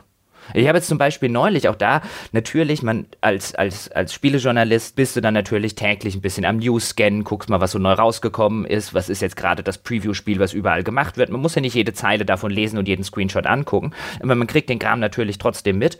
Das sollte man natürlich auch machen. Und jetzt habe ich neulich irgendwo eine Kolumne gelesen. Anscheinend hat irgendjemand von den Dragon Age Entwicklern gesagt, beim nächsten Dragon Age soll mehr Service drin sein. Und dann gab es gleich Kolumnen, oh mein Gott, kommen jetzt die Lootboxen, Games as a Service, Ghost Dragon Age und so weiter und so fort. Und das ist halt so ein Ding, wo ich dann am Ende gesagt habe, ach, das hätte ich lieber nicht gewusst. Das hätte ich mir lieber nicht im Sinne von einem, das will ich nicht wissen, sondern das basiert halt wirklich auf irgendwie einer Halbsatzaussage, die jetzt natürlich komplett aufgebauscht wird und wo in meinem Kopf jetzt schon dieses Dragon Age und Games as a Service. Ob das stimmt oder nicht, das kann tausend Sachen heißen. Ja, und irgendwie BioWare hat dann am Ende noch mal irgendwie ein paar Tage später haben sie irgendwie noch so eine Clarification rausgegeben. Nein, nein, das soll nicht irgendwie Games as a Service heißen, sondern was völlig anderes. Und weißt du, auf Basis von so einem Halbsatz habe ich jetzt aber schon äh, mir so eine so eine ein gewisses Vorurteil von dem Spiel angeeignet wo es besser wäre, das nicht zu haben, bis man mehr darüber weiß. Ich denke schon, dass wir uns ein Stück weit darauf einigen können, dass ein naiveres Spielen etwas Wertvolles ist. Vielleicht etwas Wünschenswertes. Ich, ich, hm. ich äh, meinte nicht? finde es schon wieder zu kategorisch. Ich glaube, dass das halt mm. wirklich nicht so einfach ist, dass man sagen kann, das ist so, äh, immer und für jeden. Also zum Beispiel, weißt du, Jochens Ausführung, dass, dass wir keine Vorberichterstattung oder sehr wenig Vorberichterstattung machen, das würde ich erstmal grundsätzlich so als Aussage total unterschreiben. Ich, wenn du mich aber zum Beispiel nach meiner Erfahrung fragst, würde ich das anders begründen. Ich würde halt sagen, äh, das, was mich gestört hat oder was für mich vielleicht auch das Spielempfinden oder das Spielerlebnis hinterher beeinträchtigt haben könnte, äh, wo, das wüsste ich ja nicht mal sicher zu sagen, aber was halt, äh, was, was für mich immer schwierig ist, ist halt eher dieses, dieses, wenn, sobald es in dieses Unfreiwillige reingeht. Also, dass ich mich vorher, obwohl ich keine Lust mehr hatte und eigentlich sozusagen mein Informationsbedürfnis schon gedeckt war oder ich, äh, ich, ich vielleicht auch schon einfach Dinge schon mehrfach gesagt habe. wenn du zum Beispiel drei Previews zu irgendwas machst oder sowas, du musst ja auch Dinge immer wieder kauen. Du kriegst schon existierende Informationen immer wieder präsentiert, wenn du dich weit fortlaufend über ein Spiel informierst. Es ist ja nicht so, dass jetzt jeder Artikel weiß, was du schon weißt und nur die neuen Informationen präsentierst, sondern es ist eine unglaubliche Redundanz mit dabei. Und das macht es ermüdend und das führt dazu, dass dann hinterher bei mir so eine Erosion eintritt, dass ich hinterher mir denke, äh, dieses Spiel hängt mir zum Hals raus. Sowas wie Destiny oder sonst irgendwas, wo du so zugeschissen wirst mit Informationen, dass du halt hinterher nur denkst, so, wenn ich in meinem Leben das Wort Destiny nie wieder hören muss, bin ich zufrieden aber das hat nichts damit zu tun, dass ich das Spiel naiv antrete und ohne Vorwissen, sondern es hat, also nichts ist, nichts ist auch wieder falsch, vielleicht hat es was damit zu tun, aber es hat viel mehr damit zu tun, dass mir das, dieser vorherige Prozess, der zu einem gewissen Teil unfreiwillig erfolgt ist, weil es halt der Beruf verlangt hat, dass mir das auf den Sack gegangen ist und ich deswegen einen Widerwillen entwickelt habe. Ich glaube fast, dass das Problem haben nicht bloß Spieleredakteure. Ich habe auch den Eindruck, dass man gerade bei den größeren AAA-Spielen, wo es verschiedene ja, so Medien, PR-offensiven Runden gibt, wo halt mal ähm, der erste Level gezeigt werden darf von allen YouTubern oder allen Twitch-Streamern, dann herrscht dann ein Überangebot im Netz von Footage und Vorberichterstattung eben aus diesem Level. Ich glaube, dieses, oh Gott, ich habe den ersten, den ersten Level kenne ich ja schon praktisch in- und auswendig beim Spielstart. Das Problem haben nicht bloß Spieleredakteure. Ich denke auch, das Problem haben viele Fans von Spielereien, die ja eigentlich wirklich sich dafür interessieren und deswegen halt bevor vor Release, auch angetrieben durch Hype und, und Vorfreude, sich angeschaut haben, was dazu existiert, dass sie vor demselben Problem stehen. Dass sie ebenso bereits den ersten Level vielleicht sogar von vorn bis hinten kennen. Und das aus verschiedenen Perspektiven, weil der halt Teil einer, äh, einer Runde, äh, einer Marketingrunde war, wo halt dann der, das NDA vorgesehen hat, ihr dürft Spielszenen zeigen bis auf bis Level 1, einschließlich dahin, die Cutscene nicht und dann das. Und jeder tut's. Und das dank des Internets in einem Überangebot. Das gibt's ja übrigens auch nicht nur bei Spielen. Also George Martin zum Beispiel hat gerne mal, hat er bestimmt auch zu dem, zu dem neuen Band gemacht, der irgendwann mal, wenn überhaupt, erscheint. Aber der hat ja gerne vorher so ein, zwei, drei Probekapitel rausgegeben zu seinen Büchern. Gerne mal den Prolog, glaube ich. Ich weiß es nur am Rande, weil ich immer davon Abstand genommen habe. Ich will kein Kapitel zu einem Buch lesen, was in einem Jahr oder in einem halben Jahr oder sowas erscheint. Ich will das Buch irgendwann haben und dann will ich das lesen, aber ich will dort keine Probekapitel lesen. Ich würde auch übrigens nicht wollen, wenn ich, wenn ich Film Journalist wäre oder so ein Serienjournalist, da wird das ja auch gerne mal gemacht. Ihr dürft schon mal die erste Folge euch vorab angucken, damit eure ganzen Reviews schon draußen äh, sind, äh, wenn dann der Serienstart ist und den Rest, den guckt er dann mit allen und so weiter. Ich würde ja bei sowas ja immer sagen, also entweder gibst du mir die komplette Serie und ich mache ein Review von der Serie, ja, oder du gibst mir den kompletten Roman und ich mache ein Roman von äh, ein Review von dem Roman, wenn ich jetzt äh, Literaturjournalist wäre, aber ich rede doch nicht über ein Kapitel. Ja. Ich will das gar nicht erst lesen. Ich hasse das ja schon privat. Ich gucke ja Serien auch nicht, bis alle Folgen draußen sind. Das ist, ja. das ist wieder dein persönliches Problem, André. Ja, natürlich. Außer jetzt scheiß Star Trek Discovery, das hat mich verarscht. Ich habe irgendwie, ich hätte schwören können, dass äh, immer, wenn in Netflix, wenn noch nicht alle Folgen erschienen sind, dass aber dann trotzdem die noch kommenden Folgen ausgegraut in dieser Auflistung erscheinen. Und nachdem da bei Star Trek Discovery keine mehr waren, habe ich gedacht, okay, die Staffel ist vollständig, jetzt kann ich es mir angucken. Aber so dem Eindruck nach, habe ja, ich Gefühl, es geht noch weiter. Da gab es eine Herbstpause, aber schau es bitte weiter und auch gern von Folge zu Folge. Ähm, ja, aber ist es jetzt durch? Ich bin, für Folge 14 erschien mir nicht wie, als, wie ein richtiger Abschluss. Wenn, ist es ein ziemlich komischer Moment, den Schnitt zu machen. Auf jeden Fall dachte ich, das sind jetzt alle, aber ich habe das Gefühl, es kommt noch eine 15. und jetzt sitze ich da und habe alles bis auf eine Folge gesehen. Das ist fast oh, der schlimmstmögliche. Gut, dann Fall. bist du ja mir sogar voraus. Alles klar, ich, ich halte Klappe.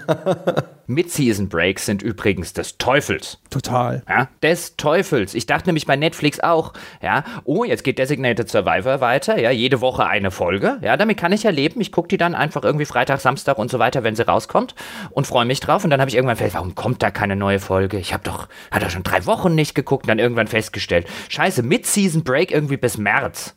Fuck you! Ja, grauenvoll. An dieser. Stelle, Mid-Season Breaks. Ja, ja. Dünnhäutige Mimosen, die ihr seid. Ja, es gibt Schlimmeres im Leben. Ja, Finde ich nicht, äh, nicht in Ordnung, dass Kälte. du unsere Gefühle nicht ernst nimmst. Übrigens, ähm, beim Thema naives Spielen, so ganz grob habe ich auch noch eine Anekdote im Kopf. Ich habe in Vorbereitung auf den Podcast versucht, das zu recherchieren. Ich habe es nicht mehr gefunden.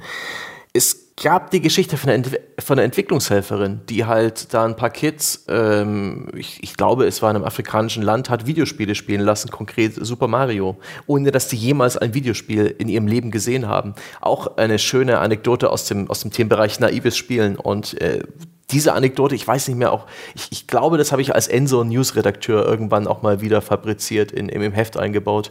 Jedenfalls war, war, da, war der Bericht halt, dass sie extrem schnell begriffen haben, was sie da tun müssen und äh, zweitens auch sehr schnell gut geworden sind darin.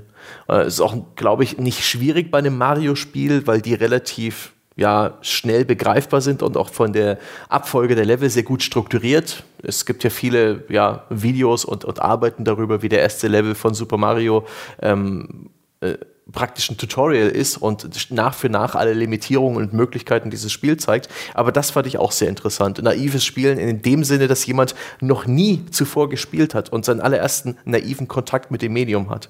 So ein bisschen das hatte ich, als ich vor einem Jahr Weihnachten meinen Eltern mal die VR-Brille auf den Kopf gesetzt habe, die PlayStation VR, und sie in diesen Haifischkäfig äh, unter Wasser geschickt habe. Das war sehr schön zu sehen, wie diese Menschen wirklich ihren aller, allerersten Kontakt mit diesem Medium hatten. Ähm, sehr interessant. Aber ich, es ist leider doch, doch nicht so dieses Thema und ich konnte auch leider nicht die konkrete Quelle nennen. Das tut mir leid. Sorry dafür, dass ich jetzt hier komplett off-topic irgendwas anderes aufgemacht habe. Ich kann das fast wieder zumachen und zurückgeben zu euren äh, sensiblen Seelen, die sich von Mid-Season-Breaks ähm, brechen lassen. Nee, das ist ja schon, das ist ja schon art, artverwandt gewesen. Kinder in Afrika und unsere Probleme, ja, die drängenden Dinge, mit denen wir uns in unserem harten Leben auseinandersetzen müssen. Ich sehe dir da schon viele Zusammenhänge. Von daher, das ist schon okay. Ich finde ja klar, also VR habe ich übrigens auch tolle Erinnerungen daran, als wir das in der Gamester-Redaktion haben ja aufgezeichnet damals. Da haben wir extra Leute gesucht, die das noch nicht auf hatten und die es ausprobieren wollten und haben das live auf der Kamera festgehalten das war schon auch bemerkenswert. Die Leute haben dann auch diese kindliche Freude, ja. Also sehen natürlich alle aus wie Robocop, wo dann halt so nur die, die Mund- und die Kinnpartie zu sehen ist meistens, aber ist, äh, trotzdem natürlich echt, das ist immer relativ cool und beeindruckend. Sieht man natürlich auch, dass halt so, so ein Ersterlebnis oder sowas ist natürlich was Besonderes und bei VR kann man eigentlich nicht spoilern, weil das ist halt eine Erfahrung, die musst du gemacht haben und dem kannst du halt nicht irgendwie vorgreifen durch Video oder ähnliches, weil dieses, diese ganze räumliche Erfahrung und sowas, das ist halt etwas, das, das nimmt dir keine Vorberichterstattung dieser Welt weg. Ja. Das, was ja übrigens auch einer der Gründe ist, ich meine, das hat natürlich auch was mit naivem Spielen zu tun, warum sich so viele Spieler bei Franchises immer gerne an einen der frühen Teile erinnern. Häufig ist es ja auch dann der erste Teil, der unter Fans und unter Beobachtern, das ist immer noch der beste oder teilweise auch der zweite Teil. Aber in der Regel sind das ja immer frühe Teile, die die besten sind. Es gibt sehr, sehr wenig Serien, wo jemand sagt, da war der zehnte übrigens mit weitem Abstand der beste. Ja, das sind eher die Ausnahmen. Und auch das hat ja was mit naivem Spielen zu tun. Das erste Mal, als man Kontakt mit diesem Universum und dieser Spielmechanik in Kombination miteinander gemacht hat, ist häufig der, ähm, an den man sich am liebsten zurückentsinnt, einfach weil es neu und aufregend war. Selbst sowas wie übrigens, an der Stelle ist mir neulich begegnet, fand ich ganz interessant, wo Leute drüber gespr äh, gesprochen haben, warum die Telltale-Spiele nicht mehr so gut sind wie früher und nicht mehr so populär sind wie vielleicht zu Walking Dead Zeiten und so weiter. Und wo ich zum Beispiel auch für mich sagen kann, The Walking Dead, die erste Staffel davon von dem Telltale Adventure, die fand ich absolut fantastisch. Da haben wir uns ja damals noch ein bisschen gestritten, André, im Hinblick Overrated. darauf. Ja, ja, genau. Die Diskussion müssen wir jetzt aber an dieser Stelle nicht führen. Ich fand sie fantastisch, wie viele andere Leute auch. Aber das war auch meine erste richtig intensive Begegnung mit einem dieser Telltale Adventures. Alles, was die vorher gemacht haben, ging mehr oder weniger an mir vorbei. Und dann hat halt jeder über The Walking Dead geredet, jeder über The Walking Dead geschrieben, jeder gesagt, wie toll das ist. Und dann habe ich es gespielt fand es auch fantastisch. Und je mehr von den Telltale Adventures ich spiele, desto vertrauter bin ich mit der ganzen Struktur, mit dem ganzen Gameplay, mit dem wenigen Gameplay, was drin ist, mit der Erzählstruktur, sodass ich jetzt auch gesagt habe, ich habe dann zum Beispiel irgendwann mal The Wolf Among Us probiert, was ja auch viele Leute mögen, und das langweilt mich. Und ich glaube, das hätte mich lange nicht so gelangweilt, wenn das das erste gewesen wäre, was ich von den Telltales gespielt habe. Aber dadurch, dass es jetzt das vierte oder das fünfte ist, habe ich halt echte Ermüdungserscheinungen. Ich kann das halt nicht naiv spielen. Ja, ist das das Gleiche? Wahrscheinlich, zu einem gewissen Grad. Ich meine, wir sind ja alle Junkies in der Hinsicht sozusagen. Ne? Wir, wir haben ja überall so eine Toler Toleranzbildung. So beim ersten Mal, wenn wir irgendwas zum ersten Mal sehen, dann ist es noch neu und aufregend, dann ist der Stimulus noch da, aber wenn der halt immer wieder gleich oder sehr ähnlich wiederholt wird, dann reagiert unser Gehirn halt irgendwann immer weniger, weil es sagt, kenne ich schon. Äh, ich reagiere auf neue Stimuli und nicht auf altbekannte. Ja? Die blende ich irgendwann hinterher vielleicht sogar aus wie die Autobahn vor dem Haus oder sowas, die die man irgendwann gar nicht mehr hört, bewusst. Ja, aber dann ist ja wieder die interessante Frage, die man jetzt machen kann, wenn wir von dieser Prämisse ausgehen, ja, dass das Hirn äh, braucht neue Stimuli, weil es sich an die alten irgendwann gewohnt hat oder an die bekannten gewöhnt hat. Ist es dann nicht vielleicht wirklich clever, naiver zu spielen, naiver an Spiele ranzugehen, vielleicht Dinge in der Vorberichterstattung einfach unter den Tisch fallen zu lassen oder sich explizit rauszunehmen und zu sagen, nee, dazu will ich jetzt nichts wissen, weil wann, wann kommt dieser Moment im Gehirn? Kommt er, wenn ich weiß, was es ist, oder kommt er erst, wenn ich es spiele? Weißt du, wenn ich jetzt so ein Assassin's Creed Beispiel nehme, ist dieser Moment schon da, wenn ich in der Vorberichterstattung lese, wie das Kampfsystem funktioniert, oder kommt er erst, wenn ich es gespielt habe? Da. Ne? Also bei so, echt, ich glaube, dass das halt echt super schwierig ist. Also selbst, selbst bei den Einzelfällen wird es manchmal komplex sein. Bei sowas wie Komödien ist es relativ einfach, finde ich zum Beispiel. Wenn halt alle guten Gags, ne, ein guter Gag basiert häufig auf einer Überraschung, ja, geht in die eine Richtung los und macht was anderes. Es gibt irgendeine äh, Geschichte, irgendwas, das überraschend aufgedeckt wird oder sonst irgendwas. Ähm, und wenn die alle schon im Trailer zu sehen sind oder sowas, meistens, ja, wenn jetzt nicht die, die ganze Szene aus, auf irgendeine Art und Weise so schön grotesk ist, dass man das auch mehrfach lustig findet, aber häufig beraubt es das dem Ganzen einem Großteil seiner Wirkung. Dementsprechend ist es in dem Falle dann ziemlich fatal. Und bei anderen Sachen, die vielleicht auch irgendwie ein bisschen abstrakter funktionieren, ist es halt nochmal was ganz anderes. Ja? Also so ein Gag ist ja häufig auch relativ isoliert, während Teilbestandteile einer Handlung sind häufig Teile und Puzzlebestandteile eines größeren Ganzen, die man in einem Trailer geschickt sogar zeigen kann, sodass sie dann hinterher, wenn man den ganzen Film sieht, plötzlich in diesem Kontext sogar vielleicht ganz anders erscheinen, als äh, der Eindruck, den der Trailer erweckt hat. Und ich glaube, das wird halt echt bei vielen anderen Sachen auch so sein. Eine Spielmechanik, die ich, hatten wir am Anfang schon mal, die ich irgendwo in einem Video sehe und die mich sehr stark an eine schon bekannte aus vorhergehenden Teilen oder aus anderen Titeln erinnert die Chancen stehen sehr gut, dass die dann auch sich genauso spielt oder so anfühlt, wie ich das schon kenne. Und dann weiß ich aber auch nicht, ob die jemals großartig stimulierend gewesen wäre. Und wenn sie dann aber trotzdem irgendwie in der Anwendung dann, wenn es ein sehr dynamisches System ist, ja, das immer neue Konstellationen aufmacht, dann muss ich, halt, muss ich auf den Gegner anders reagieren. Ich muss irgendwie die Timings von dem Ding erstmal lernen und dann beherrsche ich die immer besser und besser. Wahrscheinlich wird immer vielleicht ein kleines bisschen verloren gehen, aber ob das relevant ist, ja, in einer Art und Weise, dass es für uns dann hinterher wirklich noch erfahrbar ist, das ist, glaube ich, wie gesagt, ich glaube, das wird halt jeweils unterschiedlich sein und dann manchmal auch einfach echt unglaublich schwer sein, das überhaupt zu erfassen, ob das der Fall ist. Hm, da fällt mir jetzt auch nichts mehr dazu ein.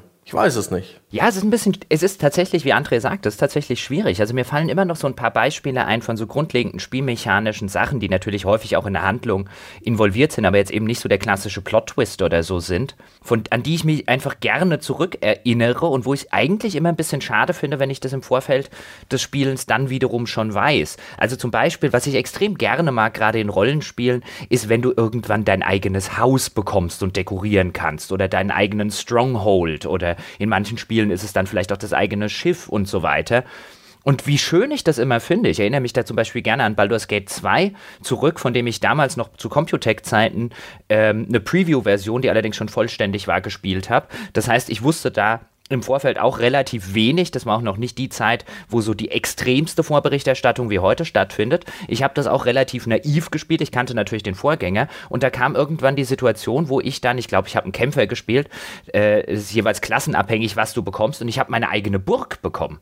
Boah, war das fantastisch. Das war so ein, ich wusste nicht, dass dieses Feature drin ist und das war eine richtig schöne Belohnung für mich als Spieler. Und dieser Belohnungseffekt geht ja irgendwann weg, wenn ich weiß, ich muss es nur so und so lange spielen und äh, dann bekomme ich das, wenn ich das im Vorfeld weiß. Das ist so eins dieser kleinen Beispiele, wo ich jetzt immer wieder sagen würde, das ist wirklich kein Handlungsspoiler, aber irgendwie hätte es mich schon gespoilert, wenn man mir diese Belohnung vorweggenommen hätte. Belohnungen sind aber auch so eine eigene Kategorie, die sind nicht so sehr Gameplay. Wenn dir halt Gameplay vorweggenommen wird, äh, nicht vorweggenommen, also wenn, wenn praktisch nicht gespoilert wird, dass zum Beispiel Brutal Legend gar, kein, gar keine Art God of War ist, sondern später zu einer Art Echtzeitstrategiespiel wird. Gut, das hätte vielen Leuten wahrscheinlich den Kauf erspart. Ganz genau. Ein guter Spoiler gewesen. ja, das ist also, ich, ich bin eher der Meinung, grundlegend prinzipiell eher eine schlechte Idee und eher etwas, was sehr gut funktioniert im Kleinen, im Indie-Bereich, wo man das auch, wo man wirklich darauf setzen kann, dass völlig unerwartete Dinge passieren, dass, äh, dass dieses Spiel ist nicht, was es zu sein scheint ähm, und dass man auch damit praktisch wirbt für dieses Spiel. Es fängt an als Punkt, Punkt, Punkt, aber warte, bis du es siehst. Ah, ich sehe schon, seh schon die Clickbait-Headlines. Da, da, da, kann auch die Presse was Tolles draus machen. Ja, oder ein anderes Beispiel, jetzt bleiben wir im Rollenspielgenre, wo es mir total aufgefallen ist. Ich hatte damals bei der Gamestar, natürlich, da kommt wieder das berufliche Interesse dazu, habe sehr viel die Vorberichterstattung zu Dragon Age Inquisition gemacht. Und in der ganzen Vorberichterstattung war dann halt häufig die Rede davon, du musst im Laufe des Spiels deine Inquisition aufrüsten. Und je stärker deine Inquisition wird, desto mehr Bereiche stehen dir zur Verfügung. Du kannst dann Dinge freischalten, kannst besondere Boni freischalten, du kannst neue Spielabschnitte freischalten und so weiter.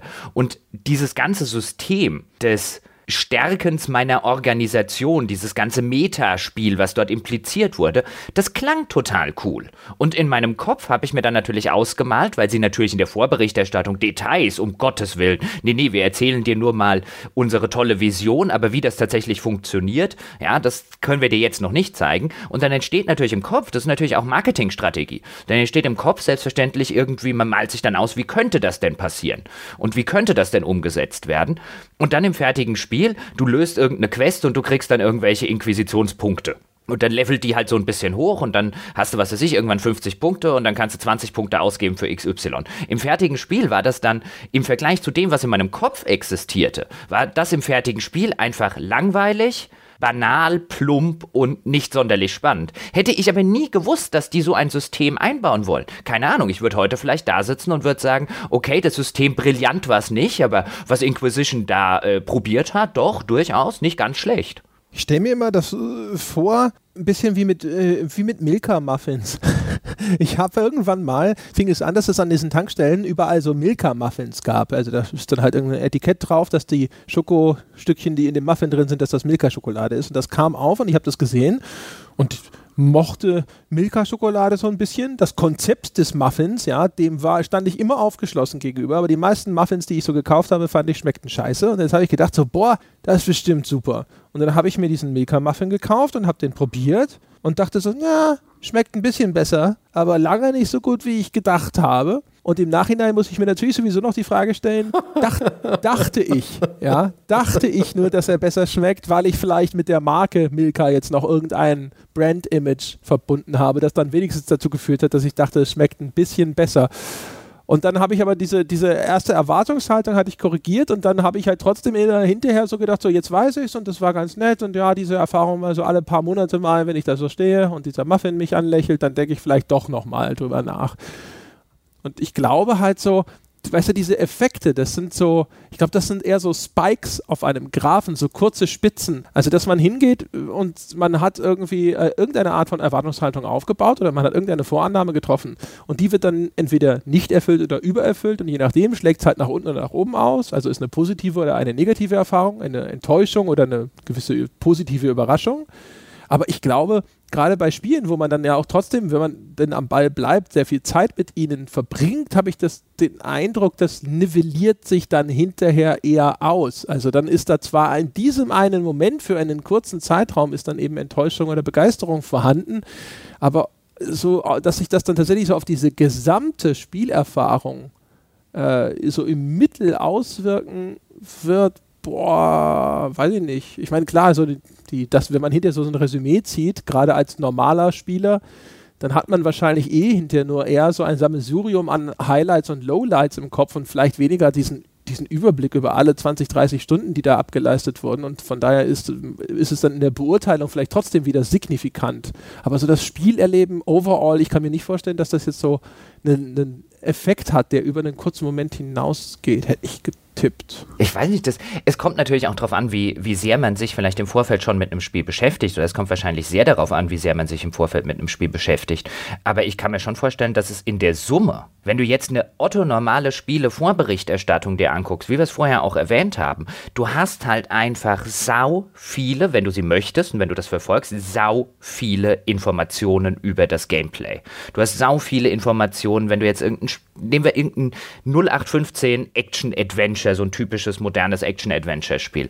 Du hast in der Regel Informationen über das Kampfsystem, Informationen über irgendwelche Kletterpassagen, du weißt, kennst schon ein paar Gegnertypen, du weißt, wie der Grund-Gameplay-Loop funktioniert, du kennst vielleicht unterschiedliche Waffen, du hast schon mal ein Level gesehen in einem Gameplay-Video und sozusagen auch schon mal gesehen, wie man den Level schlägt oder wie man diesen Level schafft.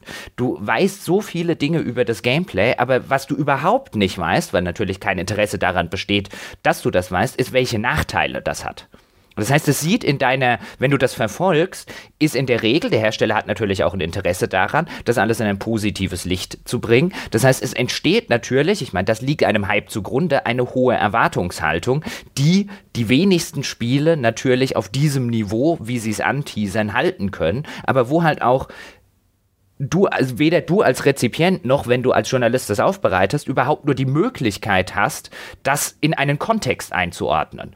Und so kann ich mir schon vorstellen, wenn sich halt viele dieser Erwartungshaltung anhand von kleinen Sachen, ja, anhand von System A und System B und System C, das klingt cool, das klingt cool, das klingt cool, oh, und wie das alles dann zusammenspielt. Und wenn dann, wenn dann alle drei nicht so richtig zünden, ich meine, No Man's Sky ist ja ein wunderschönes Beispiel, das auf dem Papier an 10, 15, 20 Systemen total toll klang und keins davon hat am Ende so funktioniert oder die wenigsten haben am Ende so funktioniert, wie sich die, die Mehrheit der Spieler in ihren Köpfen ausgemalt hat, dann bricht das halt alles zusammen. Ja, aber ich glaube, dass selbst das ist dann abhängig davon, wie stark ist dieser Bruch mit der äh, mit dieser mit dieser Vorannahme, weil man kennt doch auch diesen umgekehrten Effekt. Also wenn du Leute in ein, ein richtig hübsches Zimmer setzt und ein richtig hübsches Restaurant setzt und ihnen ein wunderschönes und besonders gut arrangiertes Essen vorsetzt und ihnen erzählst, dass das von einem Drei-Sterne-Koch ist, dann kann das eigentlich ziemlicher Rand sein und sie werden trotzdem denken, dass das exzellent ist. Ja, also jetzt mal alles ein bisschen übertrieben, ne? aber so vom Prinzip her. Ich kann mir halt auch vorstellen, dass Hype auch da je nachdem, dass das einen positiven Effekt haben kann, wenn die Abweichung nicht, äh, nicht so stark ist. Also wenn das Spiel ist halt vielleicht nicht so toll, wie man sich das vorher eingeredet hat, aber immer noch toll genug und deswegen kommt es einem sogar noch einen Ticken toller vor, als es eigentlich ist. Und wenn der Bruch aber stark genug ist, dass es dann umschlägt und dass dann diese Enttäuschung sozusagen auf einmal zum beherrschenden Gefühl wird und dann hast du halt so einen Fall wie No Man's Sky, wo man natürlich auch bei No Man's Sky muss man sagen, äh, der, der, Kernpunkt ist immer noch, dass die Leute das Gefühl hatten, sie wurden wirklich verarscht. Das ist nicht nur ein Spiel, das hinterher nicht so viel Spaß gemacht hat, wo die Systeme nicht so gut funktioniert haben wie erwartet, sondern da wurden Dinge angekündigt, die hinterher nicht im Spiel waren und die Leute hatten das Gefühl, sie wurden betrogen und das ist ja nochmal eine ganz andere Qualität. Wobei das auch in anderen Fällen der Fall war, wo, das, wo es den Backlash nicht so gab, aber deswegen finde ich einen sehr guten Punkt, den du aufmachst, wie das im umgekehrten Falle auch sein kann, wenn der Bruch nicht ganz so hoch ist. Das kann natürlich dann, wir hatten mal eine Folge, glaube ich, zu dem Thema, warum kriegen äh, mittelmäßige Spiele so gute Wertungen oder so, oder wo es dann auch so rumgeht, warum werden die so gut rezipiert, also Spiele, die wir jetzt für mittelmäßig äh, halten oder für schlecht sogar halten.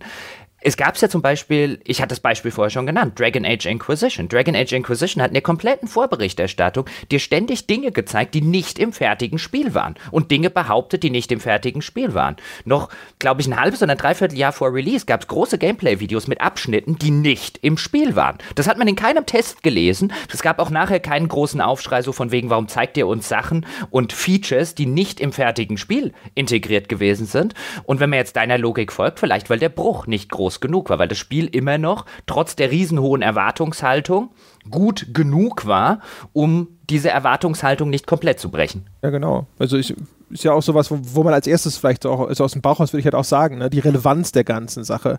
Also, und natürlich aber auch, wie es publiziert wird. Ne? Also bei No Man's Sky ist garantiert wahrscheinlich die, die Abweichung von dem, was äh, vorab kommuniziert wurde, ein offensichtlich in der Wahrnehmung der Leute einfach nochmal deutlich extremer gewesen, aber auch wie es aufbereitet wurde, weil wenn, wie du schon richtig sagst, weißt du, sobald gerade heutzutage sich so eine, ich nenne es jetzt einfach mal wahrscheinlich ein bisschen boshaft, sobald sich so eine Hysterie verbreitet und überall siehst du Artikel, ja, wie unverschämt das war von Hello Games, ja, und was sie da, da gab es diese ganzen Listen, Auflistungen von Dingen, das, was diese Entwickler in irgendwelchen Interviews versprochen haben oder suggeriert haben, was in diesem Spiel alles machbar sein soll und was alles unerfüllt geblieben ist. Auf Reddit gab es da, glaube ich, einen Riesenthread zu. Und äh, äh, auch solche, wir kennen das ja auch. Also da ist der Mensch halt so ein bisschen auch Herdentier und die Versuchung ist häufig groß, sich in so einer Strömung des, des Entsetzens ja, und der Aufregung und äh, äh des, des, des, äh, des Beschwerens über etwas so ein bisschen mitreißen zu lassen. Und ich glaube natürlich, dass, also auch das ist, hat sicherlich nochmal so einen verstärkenden Effekt, also auch einen verstärkenden Effekt insofern, als dass es wahrscheinlich sogar auch ein bisschen einfach die Wahrnehmung der Menschen da draußen verzerrt. Also wir denken, die fanden das alle total beschissen. Aber in diesem, diesem Chor der, der, der Aufregung kann ich mir gut vorstellen, dass da viele Leute halt auch einfach ihre eine Erfahrung sehr extrem beschrieben haben, die vielleicht dann aber tatsächlich halt sicherlich immer noch enttäuschend, aber nicht so extrem war. Das bestimmt. Wobei an der Stelle, was ich dann ganz interessant finde, warum gab es das zu No Man's Sky, also jetzt diese ganzen Auflistungen, die dann natürlich auch in der Öffentlichkeit, in Presse, internationalen Spieleseiten und so weiter natürlich auch viel gespielt wurden und vielfach aufgegriffen wurden. Hier eine lange Liste von Dingen, die Hello Games versprochen hat im Laufe der Jahre, die nicht im fertigen Spiel waren. Warum gab es das jetzt bei No Man's Sky und zum Beispiel bei Dragon Age Origins nicht? Oder bei irgendeinem anderen Spiel nicht? Denn ich bin mir relativ sicher, bin mir nicht sicher, ob wir so viele finden wie bei No Man's Sky, aber ich bin mir relativ sicher, dass ich zu den allermeisten großen Spielen locker locker eine 30 bis 40 Punkte Liste von Versprechungen der Entwickler im Laufe der Jahre, die nicht im fertigen Spiel sind, finden werde, wenn ich nur danach suche. Wie gesagt, ne, A, A, sicherlich auch da wieder Relevanz und zum Zweiten haben wir häufig auch einfach verpennt, behaupte ich mal. Also ich meine, keine Ahnung, ich wusste nicht, dass es in Dragon Age Inquisition so viele Dinge gibt, die irgendwann mal gezeigt oder versprochen wurden, ehrlich gesagt. Ich habe mich damit nicht großartig befasst. Und, äh, ich wusste es aber auch beim No Man's Sky nicht, bevor ich es bei Reddit gelesen habe. Ja, ja, genau. Aber ich sag ja nur, weißt du, hier in, im Falle von No Man's Sky ist es halt irgendwann mal aufgeploppt, ja, äh, und dann ist irgendjemand auf diesen Zug aufgesprungen und wie es halt so ist, das verbreitet sich ja dann immer, weil die ganzen ganzen, ganzen öffentlichen äh, News-Magazine oder sowas lassen sich ja gerne mal von Meldungen gegenseitig inspirieren. Und wenn das halt in dem anderen Fall ausbleibt, ich glaube halt in den allermeisten Fällen, äh, selbst da, wo so, so eine Aufregung stattgefunden hat, also jetzt keine Ahnung, der äh, bei ganz frappierenden Beispielen, wie der Unterschied zwischen dem Killzone 2 Trailer oder der Demo, der vermeintlichen Demo und dem Aussehen des tatsächlichen Spiels. Das ist so augenfällig, ja, dass, äh, dass da wird ein sehr großer, hoher Anteil von Leuten wird sagen, Moment mal, hier stimmt doch was nicht. Aber insofern wie bei Dragon Age Inquisition, wo dann vielleicht nur Leute, die vor Ort bei einem Preview-Event waren und die dann halt all diese Dinge gezeigt bekommen haben, die dann später im Spiel gar nicht mehr oder nicht mehr so enthalten waren, wenn diese Gruppe der Leute, die so einen Fehler oder so eine, so eine Veränderung identifizieren können, schon mal relativ klein ist und dann ein Teil davon interessiert sich nicht oder ein anderer Teil ist von dem Thema abgezogen oder ein anderer Teil, der, der ignoriert es einfach oder sonst irgendwas. Also da fällt es halt leichter unter den Tisch, dann kommt irgendwo diese eine Initialzündung raus und dann war es das. Hm, ich bin auch der Meinung, bei No Man's Sky ist das eher so ein ein, ein Stück ein Fall davon, dass der Spieler selbst sich enttäuscht hat mit seiner Vorstellung, mit seiner Erwartung. Er hat sich da vorgestellt, dass ein gewisses Element, was durchaus geliefert wurde, nämlich ein prozedural generiertes universumsgroßes Universum, ihm Spaß machen würde das ist halt per se einfach nicht allzu interessant. Und ich denke, da, da, da, basiert sehr viel auf enttäuschten Hoffnungen. Im Vorfeld zu No Man's Sky wurden ja bereits YouTube-Kanäle gegründet, ja, nach dem Motto, ich werde dieses Spiel Let's Playen, weil da gibt es ja praktisch unendlich viel zu tun. Und da kann ich ja praktisch meinen YouTube-Kanal drauf aufbauen. Es gab dermaßen ver ver verzerrte Erwartungen an dieses Spiel. Und ich glaube, auch den Entwicklern wurde Angst und Bange, was sie da praktisch angerichtet haben.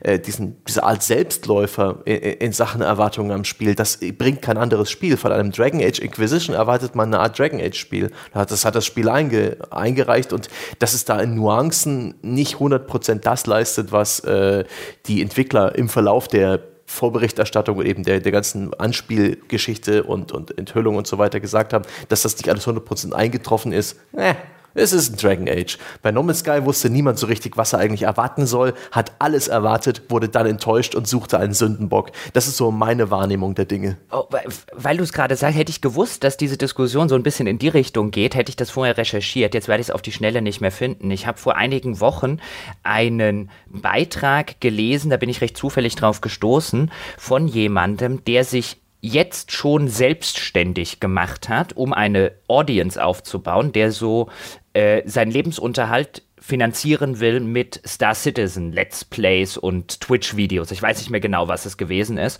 Und der so ein bisschen kritisch Cloud Imperium Games und ihrer Kommunikationsstrategie entgegenstand, was sie da gemacht haben. Ich weiß nicht mehr, auf welcher Ebene das so basiert ist. Worauf es mir nur ankommt, ist, da haben sich wirklich schon Leute selbstständig gemacht, um jetzt schon ihre Audience aufzubauen für ein Spiel wie Star Citizen. Wenn er das jetzt vor kurzem gemacht hat. Nee, er macht es irgendwie seit einem seit einem Jahr oder so. Irgendwie sowas stand es drin. Ich habe es leider nicht mehr gefunden. Es fiel mir nur gerade bei Sebastian ein. Also ich will ja nicht mal sagen, was für ein Idiot oder sonst irgendwas. Nicht falsch verstehen. Aber ist schon krass, wie man da jetzt auch schon mit der Vorberichterstattung von Spielen seinen Lebensunterhalt verdienen kann, wenn man sich halt auf diese eine Nische konzentriert oder, oder glaubt zu können. Weil nämlich die Star Citizen Kanäle, die haben bis vor kurzem, haben, waren sie alle am Siechen und am Fluchen, weil sie ganz lange Zeit ja nur diese 2.6er Version des Spiels spielen konnten. Und da gab es halt nicht so wahnsinnig viel zu tun, wenn du täglich streamst. Und äh, die, die waren alle äh, am, am, so kurz vor dem Exitus hatte man das äh, Gefühl und dann kam jetzt endlich diese 3.0-Version raus und die läuft zwar scheiße, aber man hat halt wenigstens neuen Content endlich, mit dem man tatsächlich streamen kann und über den man sprechen kann und über Patches und Bugfixes und sonst irgendwas reden kann, anstatt immer nur über Wochen und Monate das, diese gleiche relativ beschränkte Demo noch zu spielen. Ähm, und da gibt es ja auch schon eine ganze Reihe etablierter Kanäle. Von daher, also das ist schon, schon ein ziemlich gewagter Schritt, wenn man da ja, jetzt im letzten Jahr irgendwann einsteigen will. Ja, ich meine, das war irgendwie sowas, vielleicht habe ich es auch falsch im Hinterkopf. Ähm, aber das war halt wirklich so ein, ich habe meinen Job gekündigt und mache jetzt, mach das jetzt irgendwie seit einem Jahr oder seit wann auch immer, mache ich das jetzt hauptberuflich. Und da sitzt man schon so ein bisschen da und sagt, wie sich unsere Industrie verändert hat. Das ist unglaublich. Wie auch, wie auch der Spieler sich verändert hat, wie groß sein Bedürfnis daran ist, an Spielen teilzuhaben, Spiele während der Entwicklung zu verfolgen. Man denke an die Early Access Spiele. Was ich ja persönlich ganz grausam finde, da spielen Spieler freiwillig Spiele, die unfertig sind. So etwas, was ich als Spieleredakteur tun musste, ja. Instabile, verbackte Versionen, die ständig abschmieren, wo nicht alles drin ist. Eigentlich habe ich das damals als eine blöde Arbeit empfunden, ja. Ich habe da dieses unfertige Ding spielen müssen, habe mir so ein bisschen raus ähm, äh, extrahieren müssen, abstrahieren, ob das was wird, ob das nichts wird, was daran gut und was schlecht ist und habe die Leute darüber informiert, die das Spiel erst bekommen, wenn es fertig ist. Jetzt geben die Leute freiwillig Geld aus dafür, dass sie sich den Spaß am fertigen Spiel nehmen, weil sie es vorher schon in- und auswendig kennen. Hätte ich das aber auch gemacht. Das hätte ich, also wenn ich den, wenn ich den Job nicht gemacht hätte, wenn du mit, wenn du mir mit Anfang 20 oder so gesagt hättest, ich kann Geld ausgeben, dass ich äh, eine völlig verbackte Entwicklungsversion von Ultima 9 zum Beispiel oder von der Spielereihe, von der ich damals Fan gewesen wäre, ich hätte ihn sofort, hier ist my take, shut up and take my money. Hätte sofort gemacht. Den Effekt, den du beschreibst, auch übrigens die ersten Versionen, als ich damals bei Computec mit dem Volontariat angefangen habe, eine Version, eine unfertige, verbackte Version eines neuen Spiels, die ich mit als erster auf diesem Planeten spielen kann. Und ich krieg die auch noch umsonst. Ich hätte dafür Geld bezahlt. Selbstverständlich. Ich finde das ein völlig normales Verhalten für enthusiastische jüngere Menschen. Oder ältere Menschen. Oder ältere Menschen. Das dürften ich jetzt. Ich das ja heute noch. Ja. ich meine, es, dürft, es dürften wahrscheinlich eher jüngere Menschen sein, würde ich jetzt mal tendenziell schätzen. Aber ich finde das, für einen Enthusiasten ist das ein völlig, völlig normales Verhalten. Ja, und man muss über, also ich habe das Gefühl, also das Gefühl, dass diese Early Access Geschichte auf Steam auch schon so ein bisschen äh, wie bei Kickstarter. Bei Kickstarter konnte man das ja auch schon beobachten. Am Anfang waren das halt wirklich so äh, äh, Projekte, die brauchten wirklich Geld zu ihrer Finanzierung und später kamen immer mehr Projekte, wo eigentlich alles schon im Sack war und dann wollte man nur schon mal so ein bisschen die Vorverkaufsprognosen ein bisschen auf sichere Füße stellen mit dieser Kickstarter-Kampagne. Mal gucken, ja. wie viel wir da reinkriegen. Ja. Und auch im Early Access äh, begegnen einem verdächtig viele sehr weit fortgeschrittene Titel. Das ist so ein bisschen wie mit den, mit den heutigen Beta-Tests, ja, die ja eigentlich auch mit dem, was man so früher landläufig als einen Beta-Test kannte, nichts mehr zu tun haben in dem Grad von Polish, der da ist. Also kann man häufig noch mit viel Wohlwollen mutmaßen, dass da noch irgendein Server-Last-Test dahinter steht. Tatsächlich sind ja diese Beta-Tests eine praktisch eine glorifizierte Demo, ein Marketingwerkzeug. Und die tun ja auch genau das, worüber wir hier die ganze Zeit gesprochen haben. Sie spoilern und zwar richtig dick, spürbar, fühlbar das Gameplay. Genauso haben das ja auch Demos getan. Und das ist auch für mich wieder ein Beweis dafür, dass diese, die, dieses theoretische Konstrukt der, des naiven Spielens, dass es doch besser und reiner ist, vielleicht auf wackeligen Beinen steht. Denn ich bin der Meinung, gute Demos oder eine erfolgreiche Beta, die überzeugen Spiele, die überzeugen Spieler, sich ein Spiel zuzulegen. Nee, wenn sie, das, wenn, sie, wenn sie das getan hätten, würde es die noch geben. Das ist ja, relativ. Das ist, also okay. ich kann mir nicht vorstellen, dass die komplette Spieleindustrie, bis auf ganz, ganz wenige Ausnahmen, mehr oder weniger über Nacht beschließt, keine Demos, überhaupt keine mehr rauszubringen, weil die so viele Spiele verkauft haben. No, nay, never. Zumindest haben mich damals zu PS2-Zeiten Demos von gewissen Spielen überzeugt, die ich in meinem Leben nicht gespielt hätte. Das zumindest äh, muss ich hier das, hinstellen. Das, das natürlich, aber hier muss man, finde ich, immer aufpassen. Ich finde, das ist nämlich ein Argument, was man immer und immer wieder liest. Wir kommen jetzt ganz kurz vom Thema ab, dass eben Leute, wenn diese Diskussion auf die früher üblichen Demos und so weiter kommt, dass Leute sagen, das ist doch total dumm von den Herstellern, dass die das gemacht haben. Ich habe doch bei mir gesehen, wie gut das funktioniert hat. Und das ist halt eine Argumentationsführung, weil das bei dir funktioniert und bei Person X und bei Person Y und bei Person Z ist halt eine Argumentationsführung. Die Frage ist, wie viele Leute haben sich das Spiel nicht gekauft? Das kannst du nicht beantworten, weil du auf der, auf der anderen Seite sozusagen warst und dass dort milliardenschwere Konzerne eine so dumme Entscheidung auf keinerlei Datengrundlage getroffen haben, halte ich für relativ ausgeschlossen. Dann lass mich das anders formulieren, dass man halt mit einer Demo eher sicherstellen kann, dass man Spaß am Spiel hat. Nicht, dass das Spiel erfolgreich ist, sondern dass der, der Mensch, der eine Demo zur Verfügung hat, kann sicher gehen, dass er Spaß am Spiel haben will. Aus Spielersicht waren die sicherlich sinnvoll. Gut, also erstens, Herr Gebauer, verweisen Sie doch bitte einfach auf unser Premium-Angebot, nämlich die Folge Besserwisser ist die Demo noch zu retten, in der wir das alles schon sehr ausführlich diskutiert haben. Und äh, zum Zweiten, Herr Stange, äh, da differenzieren wir doch einfach aus, weil das eine muss mit dem anderen ja gar nicht zwingend was zu tun haben. Der Spieler kann, das hast du jetzt ja im, im Nachgang auch schon sehr richtig gesagt, eventuell dadurch einfach sich sicherer fühlen, so viel Geld auszugeben. Das bedeutet nicht automatisch, dass er sich nicht einen Teil des eigentlichen Spielerlebnisses damit vorwegnimmt und dann quasi beim, bei der Vollversion sozusagen ruiniert oder abschwächt oder ähnliches. Das war ja die Diskussion in dieser Folge eigentlich. Also diese beiden Dinge, die können koexistieren. Mhm. Ja, dann äh, reden wir nochmal darüber, wie wir vielleicht diesen Zustand herstellen können, was naives Gaming fördern könnte, auf welche Art und Weise naives Gaming vielleicht auch umsetzbar und machbar ist. Denn die große die große Gefahr ist ja, es macht mir keinen Spaß. Ja, das ist, das ist selbstverständlich, das ist selbstverständlich der Fall. Also ich würde an der Stelle, wenn wir darüber reden, was könnte man denn vielleicht tun, vielleicht experimentellerweise, einfach mhm. mal um zu sehen, ob es bei einem selber funktioniert. Ich bin tatsächlich der Meinung, man könnte im ersten Schritt mal hingehen bei einem Spiel, von dem man jetzt weiß, es interessiert mich sowieso, aber es gibt noch nicht sonderlich viel dazu. Weil, keine Ahnung, könntest du ein Red Dead Redemption 2 nehmen, über das man echt noch nicht sonderlich viel weiß, soll jetzt ja angeblich im, glaube ich, Oktober erscheinen. Bei Rockstar glaube ich das immer erst, wenn es in den Läden steht. Oder so ein Last of Us 2 oder sowas. Also irgend so ein Spiel nehmen, von dem man jetzt eigentlich sagt, das kaufe ich sowieso. Und einfach mal sich bis zum Release und zum Kauf nicht darüber zu informieren und dann zu spielen und dann vielleicht Tests zu lesen oder unseren Podcast zu dem Thema anzuhören oder was auch immer, aber sich mal bei einem dieser Spiele einfach mal komplett rausnehmen und einfach mal gucken, was passiert denn mit meinem Spielerlebnis, wenn ich mich jetzt die ganze Zeit drauf freue und wirklich mich rausnehme und zurücknehme und sage, ich mache keine Vorberichterstattung davon mit, ich lasse das so naiv, wie es nur geht, auf mich wirken. So ein bisschen so, wie wenn man sich irgendwie ein Sportereignis aufgezeichnet hat oder am nächsten Tag die Aufzeichnung guckt und es lange vermeidet, irgendwo im Internet auf irgendwelche Sportseiten zu gucken, damit man das Ergebnis noch nicht kennt.